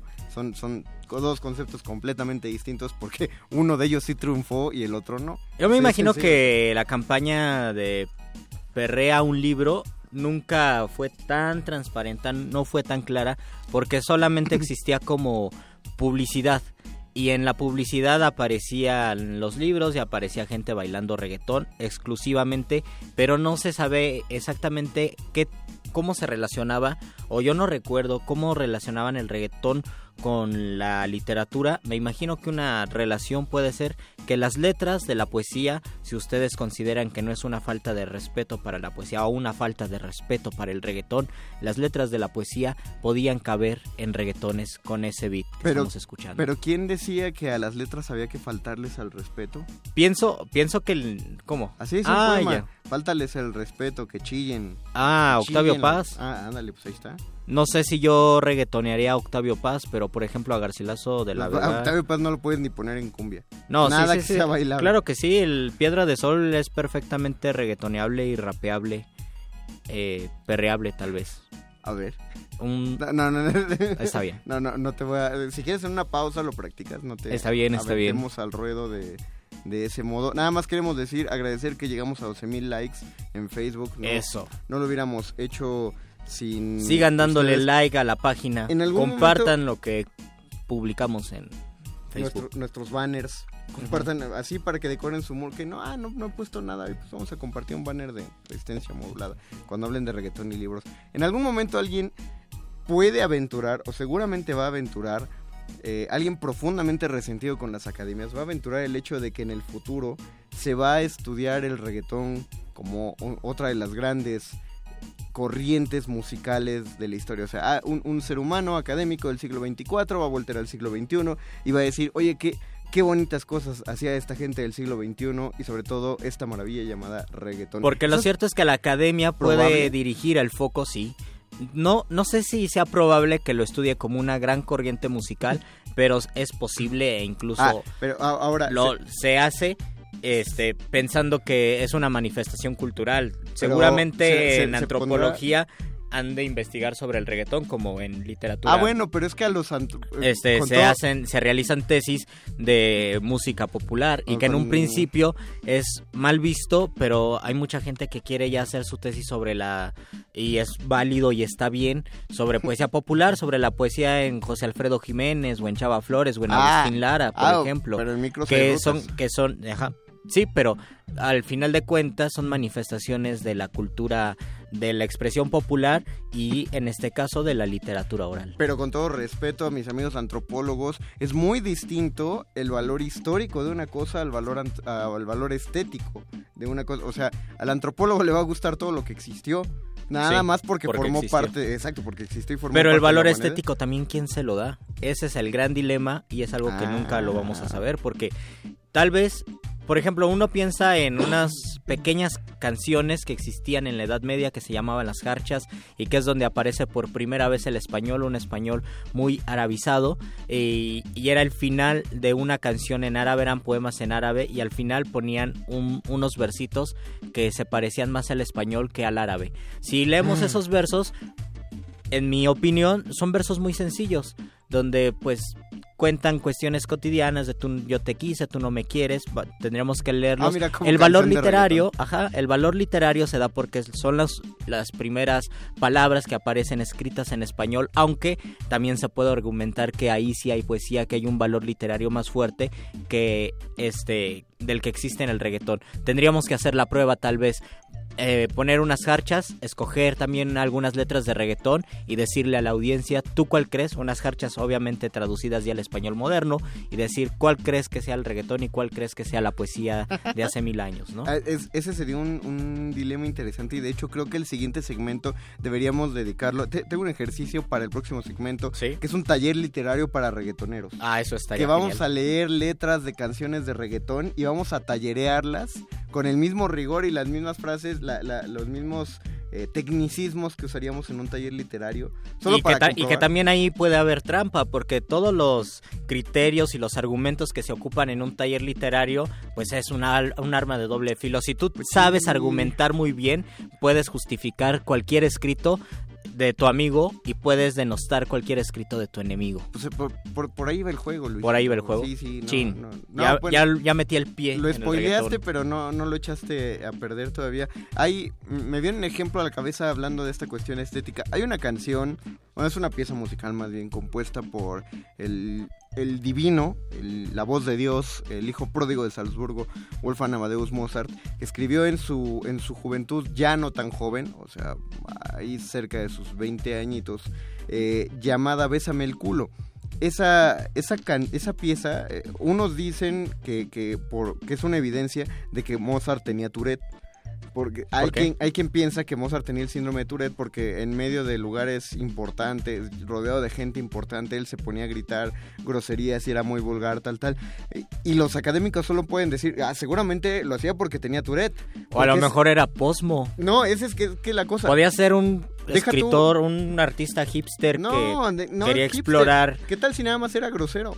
Ah, puede o sea, ser. esa es la cosa. O sea, simplemente podía ser alguien que, que necesitaba. Pues, así era grosero. Es decir. ¿qué tal si era auténtico? Ah, exactamente. Pero no, un académico no puede soportar pensar que, que Mozart quizás solo era una persona grosera y vulgar. Porque tendríamos que preguntarnos cuántos somos auténticos, ¿no? Ajá. Cuántos estamos reggaetoneando en nuestra cabeza y hablamos con propiedad en Pero- un congreso cuando en nuestra cabeza está lo de mamita, mamita, tú eres mi mamita, mi mamita apretadita. Pero ahí habría que hacer la siguiente cuestión. Hay mucha gente que dice que es fascinante esta pieza de, de Bésame el culo de Mozart y que está muy bonita y muy padre y que la, la academia trata de esconderla justo porque demuestra la vulgaridad del divino, bla, bla, bla, bla. Y entonces sería la pregunta, ¿genuinamente la pieza no es valorada porque incluye mucha vulgaridad? o no es valorada porque aparte de, de la vulgaridad de la época, carece de la, de la calidad que tiene otro... otra otra composición de Mozart, exactamente. O sea, habría que hacer esa pregunta. No es ni tanto que queme al santo, ni tanto que no lo alumbre. Eh, ¿Cuánto cuántas veces justo por acercarte a este tipo de, de- expresiones también sacrificas mucho de la calidad. Yo me acuerdo que una, una de las notas que nos dio el maestro y poeta Eduardo Langagne en nuestra estancia en la Fundación para las Letras Mexicanas, le dijo a algunos compañeros dramaturgos que de pronto los personajes se excedían en el uso de, de- de groserías. Y Es eso fue, verdad. eso es- fue una frase muy tierna cuando la dijo el maestro Langagne, porque pues ya es un hombre grande, entonces uno no sabe si para algunos dramaturgos lo dijo evidentemente porque, porque él estaba acostumbrado, quizá, para otros dramaturgos, al teatro de otro tiempo. Pero probablemente también tenía razón y, y los dramaturgos tenían que medir que, que uno no, que uno por más auténtico y liberado que sea, probablemente habla continuamente sin decir tres groserías en cada cuatro palabras. Y cuando, y cuando ocurre eso, por ejemplo, en los textos literarios o en los malos textos literarios, eh, uno se quiere ir por el chiste fácil o por el camino supuesto, sencillo. por supuesto. Queremos hacer reír, queremos captar la atención, pero se pierde todo el contenido, se pierde la posible profundidad de la obra, nuestro planteamiento, porque buscamos poner groserías y entonces pues no aparece nada. Por ejemplo, yo, yo, yo he leído poemas donde se habla del ano y, eh, y son poemas de amor y es una ode. Yo digo, bueno, y hacen comparaciones, etcétera. El ano es como un paraguas, rosita, tal. Y yo digo, bueno, está bien. Eh, es transgresor, es disidente. pero es certero, así como lo dijiste, es muy certero. Ajá, es muy certero. No sé tiene, si tiene rosita, sus, pero- tiene sus figuras, depende de quién. Estamos pensando en... No en nada de continuo. Está bien, continúo. Eh, el- la cuestión es que si cambiamos esa palabra por la palabra ojos, el poema se banaliza completamente. Claro. Eh, dice, no, pues ya es todo cursi, ¿no? Entonces, ¿qué tan efectivo es ocupar este tipo de lenguaje, este tipo de palabras, cuando nada más estamos buscando el efecto inmediato? O, o- o la misma censura que acaba por matar algo que no pensaba ser un chiste, pero pensaba ser un diálogo auténtico, ¿no? Como, como todas la, esos horrendos eufemismos utilizados por las televisoras para referirse a cualquier órgano sexual. Entonces, en lugar de encontrarle algún, algún sinónimo curioso o de romper reglas de censura que, que ya son obsoletas, llevan 70 años escritas en México y que ya a nadie le importan porque la gente en las casas habla peor que en la televisión, pero no, la televisora sigue pre- prefiere seguir diciendo, es que tengo comezón ahí en aquellito. O en la zona del bikini. en la- eh, ah, mira, en la zona del bikini todavía está simpático. A mí me yo, yo soy defensor de los pero- eufemismos. A mí me no, encantan pero, los eufemi- eufemismos. pero eufemismos bien hechos. La zona del Sí. bikini es padre, pero cuando Genial. le dices aquellito, Aquellito, sí. ahí, en- o- todavía si dices... Sí, en- tendríamos que decir, si, coso, si vamos a si vamos a ocupar eufemismos, hay que hacerlo con imaginación. Si van a porque ocupar para cualquier es. palabra, usen la imaginación, Exacta, exactamente. la que, la que quieran. Es, es, es por ahí que vamos a revisar justo las letras de estas canciones y, y nos vamos a ir a las malas canciones con todo...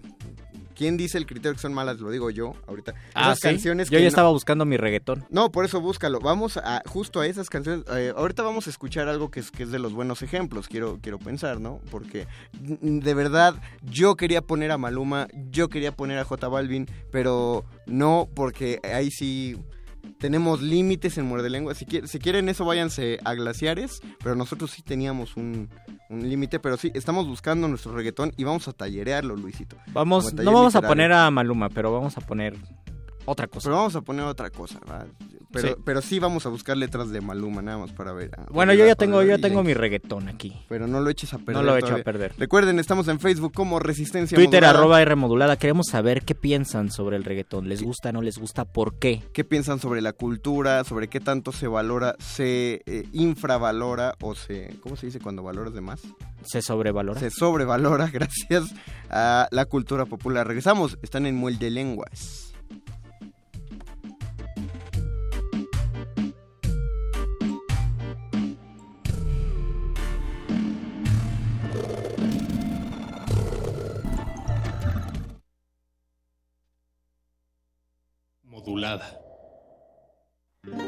El siglo XV es conocido por sus innovaciones y descubrimientos, También es notable en el campo de las artes, por dar origen al movimiento cultural que albergó al humanismo.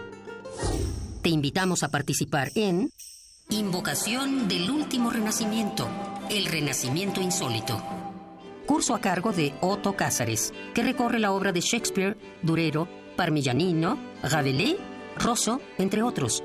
Todos los sábados de marzo, de 11 a 14 horas. Informes al 56 23 32 72 y 73. Radio UNAM invita. Se trata de paciente varón de 30 años, 64 kilos de peso, no fuma, aparentemente sano. El paciente refiere tener un intenso dolor en los testículos. Agudo, permanente, en aumento. Se procede a auscultarlo. Siete días sin sexo, una obra de Georgina Tapia. Dirección Enrique González López. Todos los lunes de febrero, 20 horas, Sala Julián Carrillo de Radio UNAM. La entrada es libre. Te esperamos.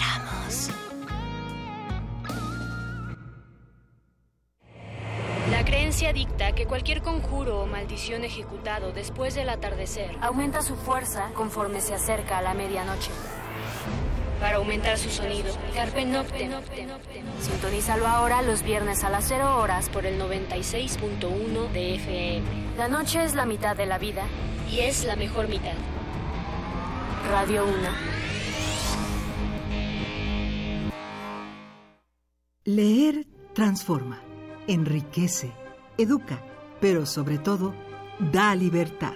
38 Feria Internacional del Libro del Palacio de Minería, un clásico de la Ciudad de México, del 23 de febrero al 6 de marzo del 2017. Invita a la UNAM a través de su Facultad de Ingeniería. Tacuba 5, Centro Histórico, la feria del libro más antigua del país. Recuerda, más libros, más libres. Resistencia modulada.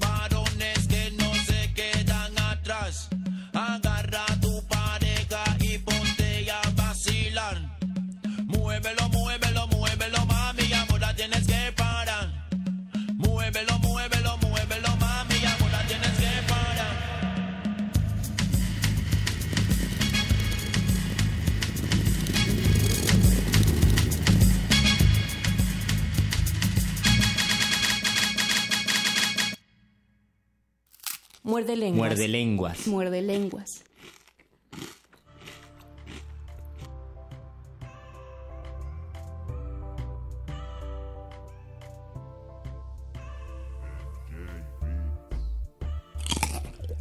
Bienvenidos de nuevo a esta combi cultural conocida como Radio UNAM. Estamos en resistencia modulada en nuestra última hora y están escuchando el muelde lenguas, literatura, galletas Y reggaetón. esta noche. Tenemos comentarios que ya alguien nos escribió en Nos no, nuestro queridísimo Eduardo Nájera. Hola, Muchos Lalo. saludos, Lalo. Dice que a él le gustaba Aniga por original y que él no decía groserías como, como lo hace, o no es vulgar como Maluma. Yo comparto contigo ese gusto por Niga porque hace 10 años lo escuchaba, la verdad me gustaba la canción más famosa de Niga. Hace 10 años. Hace, Qué viejo hace eres. 10 años, qué viejo soy. Eh, pero bueno, solamente recuerdo, recuerdo esa canción. Me pregunta si repito el escritor serbio del que hablé la semana pasada. Sí, el libro se llama La boca llena de tierra. Es una novela pequeñísima, como de 70 páginas que publica la UNAM en coedición con eh, Sexto Piso. Y el escritor se llama Goran Sepranovic. Eh, búscala, Lalo, en internet, La boca llena de tierra, y aparece cómo se escribe, porque no recuerdo, no recuerdo cómo se escribe. Tiene, tiene de estos signos raros, la C. ¿Acento? Ti- Tiene un acento. La diéresis, la tilde. No, Ah, sí, sí, no tiene un... Qué sí, raro, ¿no? no, No es como si existiera pingüino en el español. es una especie de circunflejo al revés que le ponen en la letra C, arriba de la letra C. En al algunos, ajá. Eh, Bueno, eso sí depende del teclado. es un signo, es un signo raro que usan las escrituras de ese lugar, pero no sé por qué. Como una de nuestras secciones favoritas del Muerde Lenguas. Ha llegado. Ha llegado el momento. Por fin. Por fin, de entrar al Real Teatro Muerde Lenguoso. Para la emisión de esta noche, les hemos preparado un drama escrito eh, en verso. que Vamos a analizar. Escrito en verso reggaetonero. Escrito en verso reggaetonero que vamos a analizar como puro taller literario. Personajes, Don Omar, al cual interpretará su servidor, y Romeo, que interpretará Yo mero. Luis Flores del Mar. Muerde, muerde, muerde. Muerde lenguas. Muerde lenguas. Ella y yo, dos locos viviendo una aventura castigada por Dios, un laberinto sin salida, donde el miedo se convierte en amor. Somos su marido, ella y yo. Mi esposa y yo, igual que ustedes, compartimos un eterno amor. La dama perfecta, toda una belleza, es mi inspiración. Somos feliz, ella y yo, ella y yo. Amigo, ella y yo solo nos vemos a escondidas para ahogar esta prohibida pasión. Aunque tiene dueño, yo solo tengo un sueño, ser su protector. Somos su marido, ella y yo. Oye, Don Luch.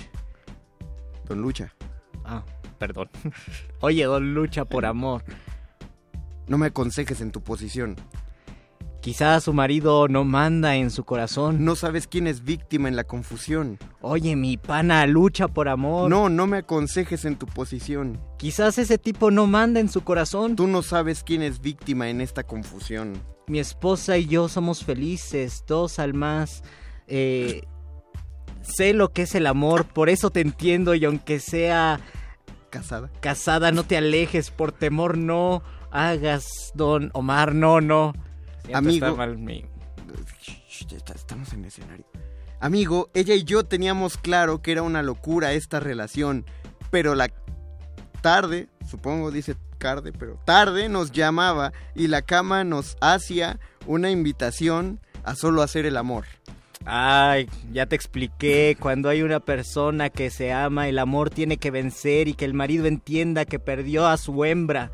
Ahora es tu mujer, no pueden ganar los tres. Y te repito, lucha por amor. No me aconsejes en tu posición. Quizás su marido no mande en su corazón. Tú no sabes quién es víctima en esta confusión. No seas tonto, lucha por amor. No, no me aconsejes en tu posición. Quizás ese tipo no mande en su corazón. Tú no sabes quién es víctima en esta confusión. ¿Ah, soy yo? Amigo, pido perdón. Yo nunca te fallé. Me traicionaron las ganas de volverla a ver. Y aunque todavía no puedo creer lo que este amargo encuentro me hizo comprender, pues tú también llegaste a ese lugar donde tantas veces yo la fui a buscar. Y aunque no es fácil lo que voy a hacer, admitiré que salí con tu mujer. Salí con tu mujer. ¿Qué? Salí con tu mujer. ¿Qué? No, no lo creo. Salí con tu mujer. No, no. Salí con tu mujer. Que te perdone Dios. Yo no lo voy a hacer. Ya los perdí a los dos y a la misma vez. Ya veo que todo era mentira cuando la que me decía que se iba para Puerto Rico a vacaciones con su amiga me mintió. Mm, tú y ella en una cama allá en Bayamón. Quizás en Isla Verde o Carolina. Todos. ¿Cuántos hoteles De tribal. ensució? Tú también. Los odio a los dos. Oye, entiéndeme, y yo soy quien más suf- sufro con todo esto. Me mata el dolor. Fue una traición.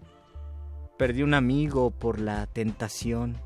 No, Oh. yo, yo perdí un amigo por la tentación. Yo Perdón. también. Adiós. Adiós. Fin. Lenguas. Muerde lenguas. Ese, ese fue la interpretación del Real Teatro Muerde Lenguoso de esta noche. Salí con tu mujer, interpretado magistralmente por Luis Flores del Le faltó una corrección de estilo a la letra, la descargamos de internet. No, yo la sí, está- descargué de internet. Estaba inentendible con cascos. Lo hubiéramos, lo hubiéramos leído así. Tal vez, tal vez. Yo en algunos momentos no entendía. Tengo que escuchar la canción. Hace mucho no, eh, pues no oigo esa, esa canción, entonces tendría que, tendría que revisarla con cuidado. A mí me gusta, a mí me gusta. Ok, vamos, es que... Pero no, se vale nada más buena. decir eso. Es que sí es muy buena. ¿Cuál, A ver, cuál, el- cuál teatro El, de el mago conde, el mago conde, además de ser mago, también es dramaturgo, sabe de teatro. Y yo quiero preguntarte, mago conde, con lo que estudiaste, con tus teatros que tienes, tus saberes teatrales, ¿qué piensas eh, de la letra en cuanto a desarrollo discursivo? Mira, básicamente, para que exista drama, o sea, conflicto, hay que responder tres preguntas. ¿Quién es el personaje? ¿Qué quiere y por qué no puede? El personaje en este caso sería Romeo, que es la, la persona cornuda. Sería Don Omar, que está engañando al otro. ¿Qué es lo que quiere cada uno? Eh, pues uno quiere confesarse. ¿Y por qué no puede? Pues porque perdería a su amigo. Entonces sí se maneja esta tensión porque no llega el momento de, de decretar el engaño hasta ya el final de la canción. Pero es que Sí pónganse en el lugar, como decía Silvio, hay un hombre, una mujer, unos están por uno, otros por el otro, yo estoy por la mujer. Pónganse en el lugar de la mujer. ¿A quién prefieren? ¿A un reggaetonero o a un cantante de bachatas? Ese es el gran dilema. Ah, no es ah, fácil. ah, porque el- el reggaetonero tiene, por lo menos, si algo nos han enseñado los videos de reggaetón, es que tienen... eh, tienen nos tienen dinero y se la lleva a Puerto Rico, se lleva Pero- se la lleva a todos los hoteles pero- donde los ensució. El de. Ah, caray. Así Pero el de bachata sabe bailar. Y además el otro debe ser un insípido aburrido, porque así lo dice Romo Santos. La diferencia es que el cantante de bachatas tiene una voz parecida a la de Octavio Paz, que a muchas personas a lo mejor no les gusta. Yo en un principio Mm. creía que la voz de Octavio Paz y la voz de Romeo Santos era una misma, que de repente se había vuelto Cierto, un... cierto. Porque como dice Borges, todos somos todas las personas en este universo, entonces Romeo Santos también es Octavio Paz y Octavio Paz es Romeo Santos, por lo menos en la voz, y uno tendría que preguntarse, ¿me quedaría con un cantante de bachatas que tiene esa voz? ¿O Ahí- me quedo con, On- con Don Omar? El conflicto y la respuesta ya está evidente. Obviamente la chica eligió al cantante Sí. de reggaetón. Existe un conflicto, Ahora, pero está, eh, pero una cosa que sí voy a poner es que tiene más, más valor, más calidad y más autenticidad en los diálogos de Don Omar que en los diálogos de Romeo Santos. Porque Don, Don Omar tiene, Don Omar usa una sola metáfora, y ni siquiera es tan metáfora, es una imagen muy clarita, muy bonita, en el que dice, somos su marido, ella y yo. Marca así determinantemente en un solo verso este triángulo amoroso, que es el eje rector por el que se conduce la trama de este poema dramatizado. Y Don Omar insiste, no, no, no, lucha por amor. Que diga, No, Romeo, Romeo solo Santos- dice lucha por amor. Y, pero, y sí, y es demasiado fresa. O sea, lo que sí marca es un carácter. Es un idiota Eh, este exactamente, personaje. sí. Porque está cegado y habla. Es como, me, me recuerda mucho este fragmento a cuando Edipo le dice a Yocasta, fíjate que a mí me deja, me, me, me salí de casa de mis papás porque un oráculo dijo que yo iba a matar a mi papá e iba a subir al lecho de mi mamá. Y Yocasta le contesta, "Ay, no le hagas caso a los oráculos, es bien curioso. A mí un oráculo me dijo que mi hijo iba a matar a mi esposo e iba a subir a mi lecho. Fíjate O sea, se están diciendo en ese momento la verdad. y Hay una especie, hay una especie de condescendencia. Me imagino que Romeo no le interesa lo que le está pasando a su pobre amigo Don Omar. Porque dice, ah, lucha por amor, le está dando el avión, está, no le está dando un consejo sincero, no le pregunta quién es, en qué lugar se enamoró de ti. Simplemente le da el avión y en cuanto lo descubre, allí sí se enoja y le sale el heteropatriarcal que lleva en su corazón y empieza a decirle, pues ensuciaron todo y ahora he perdido a mi amigo, le he perdido a ella. Hay un hay un conflicto real o existió un conflicto real entre un reggaetonero que es amigo de Don Omar, que es Daddy Yankee, con un rapero maravilloso de Puerto Rico que se llama 79, bueno, se hace llamar 79.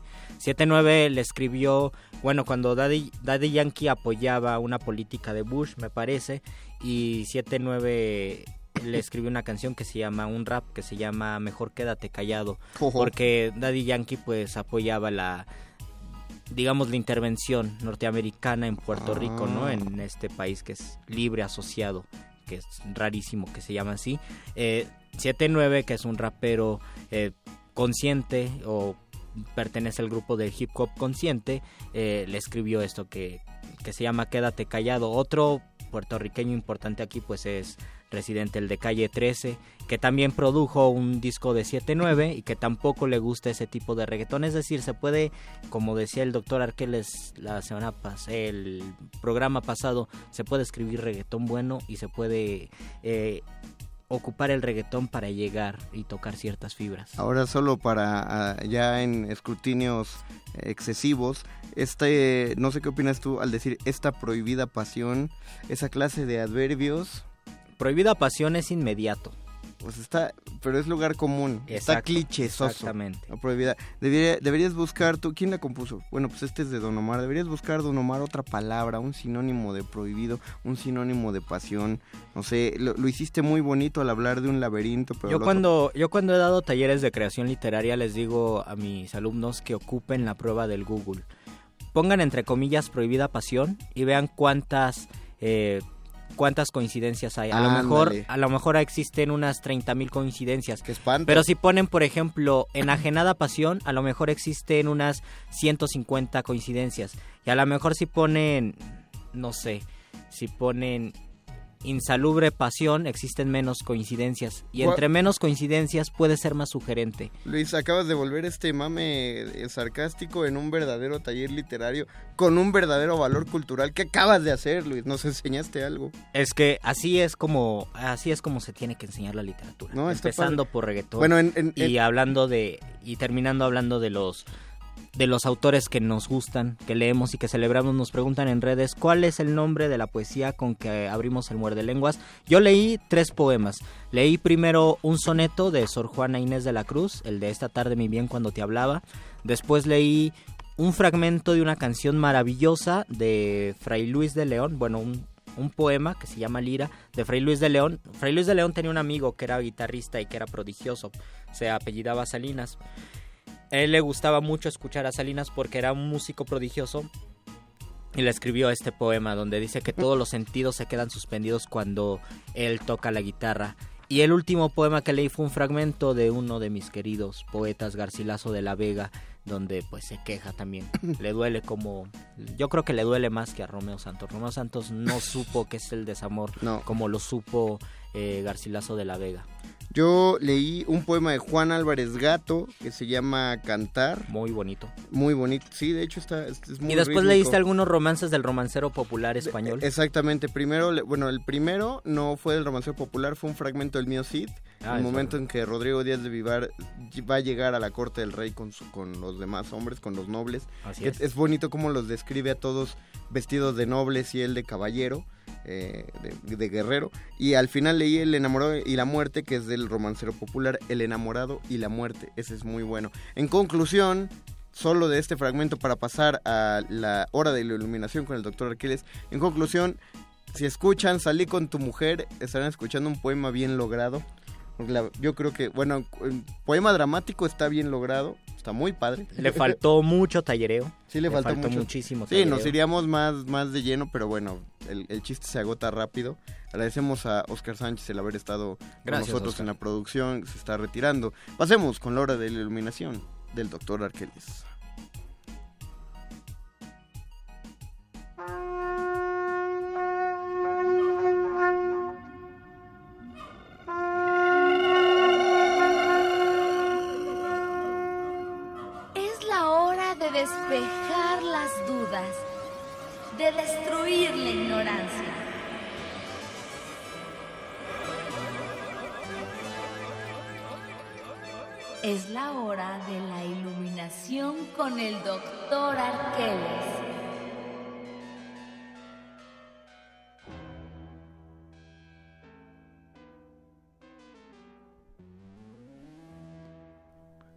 Nos contactan eh, en redes sociales. eh, César Max Salas dice: Hola, qué buen muerde lenguas. La canción del general me hizo reír mucho. Me recordó a la de Juan Pablo Sopa de 31 minutos. El general Es verdad. es uno de los grandes exponentes de, de- de la old school. Y la canción reggaetón. de... Pero la canción de 31 minutos sí es una sátira al general específicamente. Y, y, exactamente, eso, eso es cierto. Y Arturo Hernández Bravo, el maestro Arturo Hernández Bravo, nos dijo un punto que olvidamos decir en nuestro tallereo a la canción de Don Omar y de Romeo. Santos. Las rimas en infinitivo, en general con Ah. verbos, son de pánico. Exactamente. Exactamente, Bienvenido, doctor. Arqueles.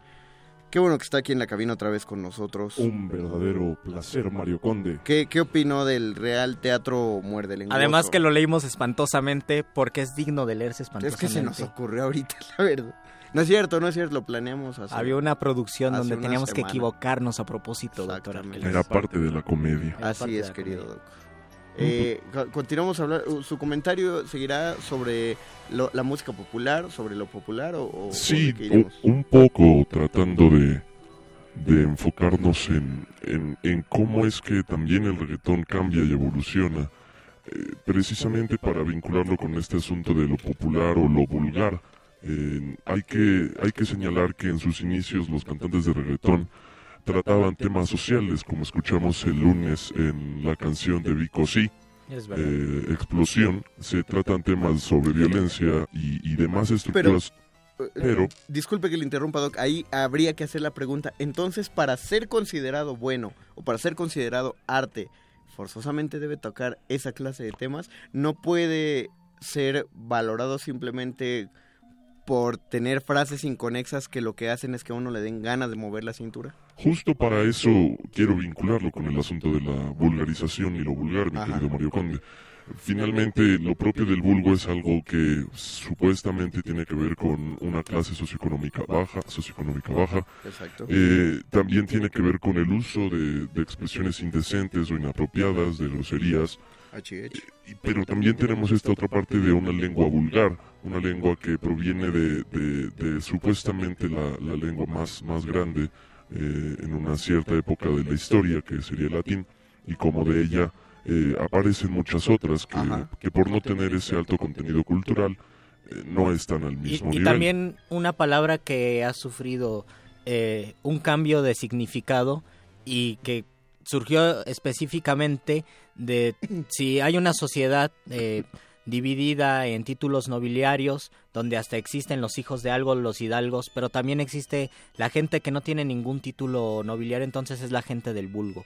Y porque en ese momento de la historia la gente de vulgo no sabía leer, porque era muy difícil aprender leer. La- la- las personas con títulos nobiliarios obviamente sabían leer, sabían latín. La gente del vulgo no sabía, por lo tanto, lo- si no saben leer les va a gustar algo algo sencillo, les va algo sencillo en un, Sí. en un sen- en un sentido incluso peyorativo en ese momento.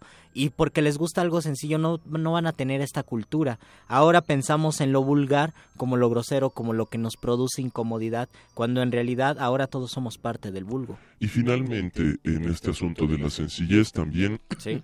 tenemos el claro ejemplo de las artes vulgares y las artes liberales. Claro. Las artes vulgares, según los griegos, son todas aquellas que, que no tienen vínculos con lo intelectual, mientras que las liberales tienden a desarrollar capacidades intelectuales.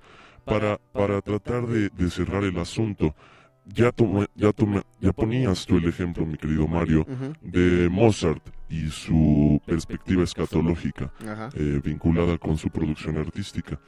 Entonces, si ponemos del otro lado de la balanza a el hermano de René de Calle 13, que es quien produce la mayoría de la música que él Ah, hace, eh, podemos también ahí trazar puentes y difuminar barreras en términos de que este individuo, a pesar de hacer un género supuestamente vulgar, genera toda una producción musical de alto nivel Sí, que podría sí. justamente incluirse dentro de los parámetros de alta cultura o de algo con un valor eh, alto en términos eh, de, de técnica y de, y de realización.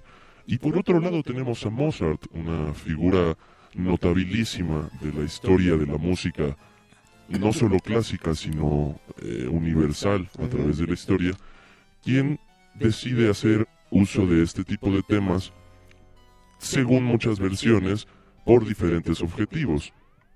Como decías tú, por- porque tenía Tourette, o simplemente porque le gustaba divertirse, O o, porque, porque- estaba burlan- burlándose de la gente junto con su prima. Exactamente, Entonces, o quería, quería ligarse de manera bastante soez a alguien. finalmente, esa manera vulgar de, de hacer uso del, del lenguaje y de las ideas de Mozart es lo que al parecer tratabas tú de señalar, mi querido Luis, es decir, el volver algo sencillo, el volver algo más ameno y quitarle tal vez este carácter de alta cultura. Y también es importante que saber que los procesos de, de enriquecimiento cultural se da en estas esferas que eh, académicamente las dividimos, ¿no? Entre lo culto y lo popular.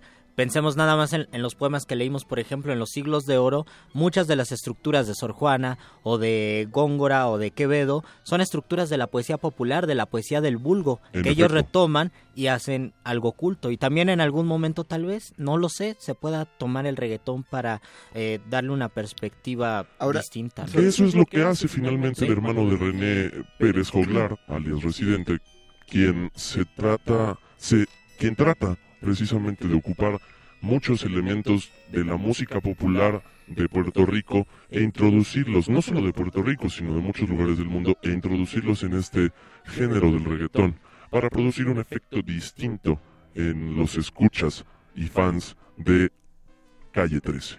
Pero, ¿Pero o sea, qué? Yo, yo, no, yo no estoy nada en desacuerdo con lo que se dice, lo estoy defendiendo. Solo estoy tratando de desenterrar estos argumentos que, que leemos hasta el cansancio de la gente que va a defender. Yo sí creo que el reggaetón sí sea cultura. A mí no me gusta como para llevarlo en mi celular, por ejemplo. Sí, yo tampoco escucho pero, reggaetón. Pero lo hablábamos Luis y yo que puede ser porque Luis y yo no somos personas que bailen. O sea, vamos a una fiesta y sí podemos bailar, pero no vamos a una fiesta para bailar. Y hay gente, y uno identifica a esta gente que le encanta bailar, sí le gusta el reggaetón, justo por, porque algo despierta en sus cuerpos, ¿no? Dicha esta aclaración, me voy a poner otra vez como, como si estuviera del lado de la academia defendiendo, y entonces preguntaría, entonces, ya vale solamente por tomar eh, estos aspectos de, de cultura popular. No, no dicen muchos que el arte no es imitar a la vida, sino interpretar a la vida y, y, bueno, ya dije reinterpretar, no sé, embellecerla, por así decirlo, o, o algo va a ganar un carácter de arte y de estética solamente por regresar a este tipo de raíces. Nuevamente, como decía ya el lunes, mi querido Mario, eh, todas estas caracterizaciones, definiciones, catalogaciones y estructuraciones propias de la academia son bastante obsoletas en muchos términos. Claro que sí. Esto nos lleva a tratar el tema de la cultura, la alta cultura, la cultura con mayúsculas, con pinzas, según la academia. ¿Por qué? Porque en cualquier momento podemos romper el cristal y, y dañar el impoluto aire que rodea a esto que llamamos la cultura. Y sobre todo porque en ese caso no existe algo categórico inamovible. Pueden existir libros y libros donde te digan el arte es el reflejo de la vida o el arte refleja la vida y también puede existir libros y libros donde dicen el arte es lo que cristaliza las problemáticas de la vida y se puede decir muchísimo qué es arte, qué no es Final- arte, pero al está- final de cuentas son son criterios, ¿no? Sí, y en ese sentido precisamente podemos ir de lo particular a lo general, porque todas estas eh, estructuras y gustos que cada uno tiene en su individualidad, al final, en términos amplios, sociales, eh, comunitarios, también hablan de una cultura precisamente, es decir, aunque a ustedes dos no les guste traer en su celular reggaetón, hay mucha gente a la que sí le gusta traer el, Claro el celular sí. reggaetón. O aunque ustedes vayan a una fiesta y digan, a mí no me gusta bailar, tal vez ya entrados en la fiesta decidan bailar. Ah, yo sí, yo sí Entonces, también en ese sentido, la subjetividad conforma a la cultura, le da sentido, tiende puentes entre diferentes formas de entender a la, Y la cultura. enriquece. Y la enriquece precisamente. Y lo que sí habría que defender todavía es el libre derecho de la gente a escucharlo. Claro. Circuló una noticia que yo no sé si sea cierta, falsa, de que en un país, me parece Colombia, en un lugar se había vuelto ilegal, se había prohibido el, el reggaetón y, y en Facebook circulaban este tipo de posts de, ay, ojalá hicieran, aplicaran la misma ley. No, eh, los gustos de la gente en ningún momento deben entrar a consideración de ningún estado. Precisamente Mientras, porque... mientras no sean gustos dañinos, ¿no? Exacto, no estamos exacto. hablando de sofilia aquí, estamos hablando de pura música. Entonces, Efectivamente. no, no, No hablamos de sofilia, hablamos de perreo. Exacto, parecido, pero no igual. Mezclado. Concluyendo, hay que, hay que ser bastante cautelosos y cuidadosos al tratar cualquier tema que se vincule con los altos conceptos de la academia, las instituciones y la tradición, porque solo si hacemos este trato cuidadoso de las cosas podremos llegar a reflexionar y a interpretar si aquello que escuchamos, que vemos, que consumimos es o no es cultura y por qué. HH. Pues creo que ya lo dejamos bien cerrado, bien dicho. Agradecemos mucho a la gente que nos escuchó en este tema. Pronto uno de banda, ¿no? Sí, sí, de, sí, de sí. norteño banda. Por favor. De, de sinaloense. De Capaz de la Sierra, cosas así. Pronto, pero, pero por ahora no, por ahora el Muerde. Lenguas ha terminado. Agradecemos a Andrés Ramírez que estuvo en operación técnica de esta nave Muerde eh, Lenguosa y a Betoques en la producción, siempre valiente de aquí. Nos despedimos de estos micrófonos sin antes, no sin antes agradecerles que nos hayan escuchado. Gra- Agradecemos su preferencia como su programa favorito de literatura. El galletas. lunes nos escuchamos con otro programa, Literatura, Galletas y Reggaetón. Bueno, de reggaetón no. No, este fue de reggaetón. Pero, pero habrá literatura y galletas. Habrá literatura y galletas Y ya les diremos todo lo que saben. qué más.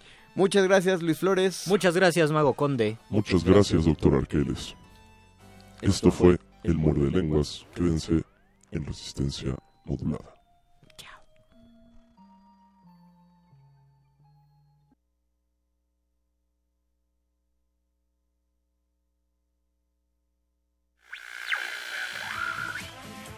Muerde escuchas, oyeristas de lo bueno y lo importante.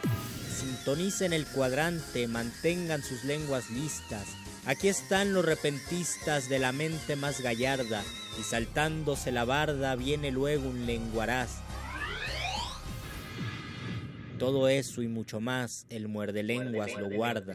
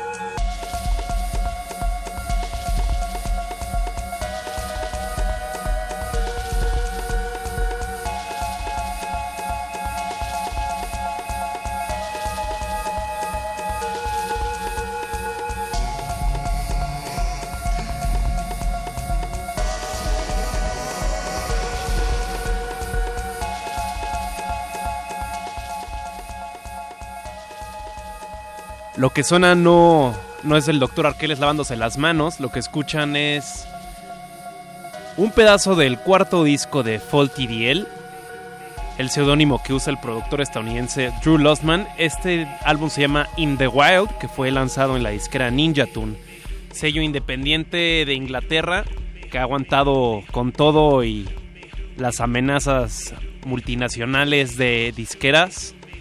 Se mantiene firme este álbum fue lanzado en 2014 y Faulty DL ha colaborado muy seguido con Ninja Tune, al mismo tiempo que también lanzó su propia disquera el año antepasado llamada Blueberry Recordings. Faulty DL es conocido por su discurso abierto a favor de, de la consolidación de los derechos universales y del respeto a los seres humanos. Él también es un hombre de radio, lo pone a escuchar en Loot Radio en Nueva York. Por lo pronto se quedan escuchando pedazos de las texturas que traza en In the Wild. Mañana nos escuchamos al punto de las 9.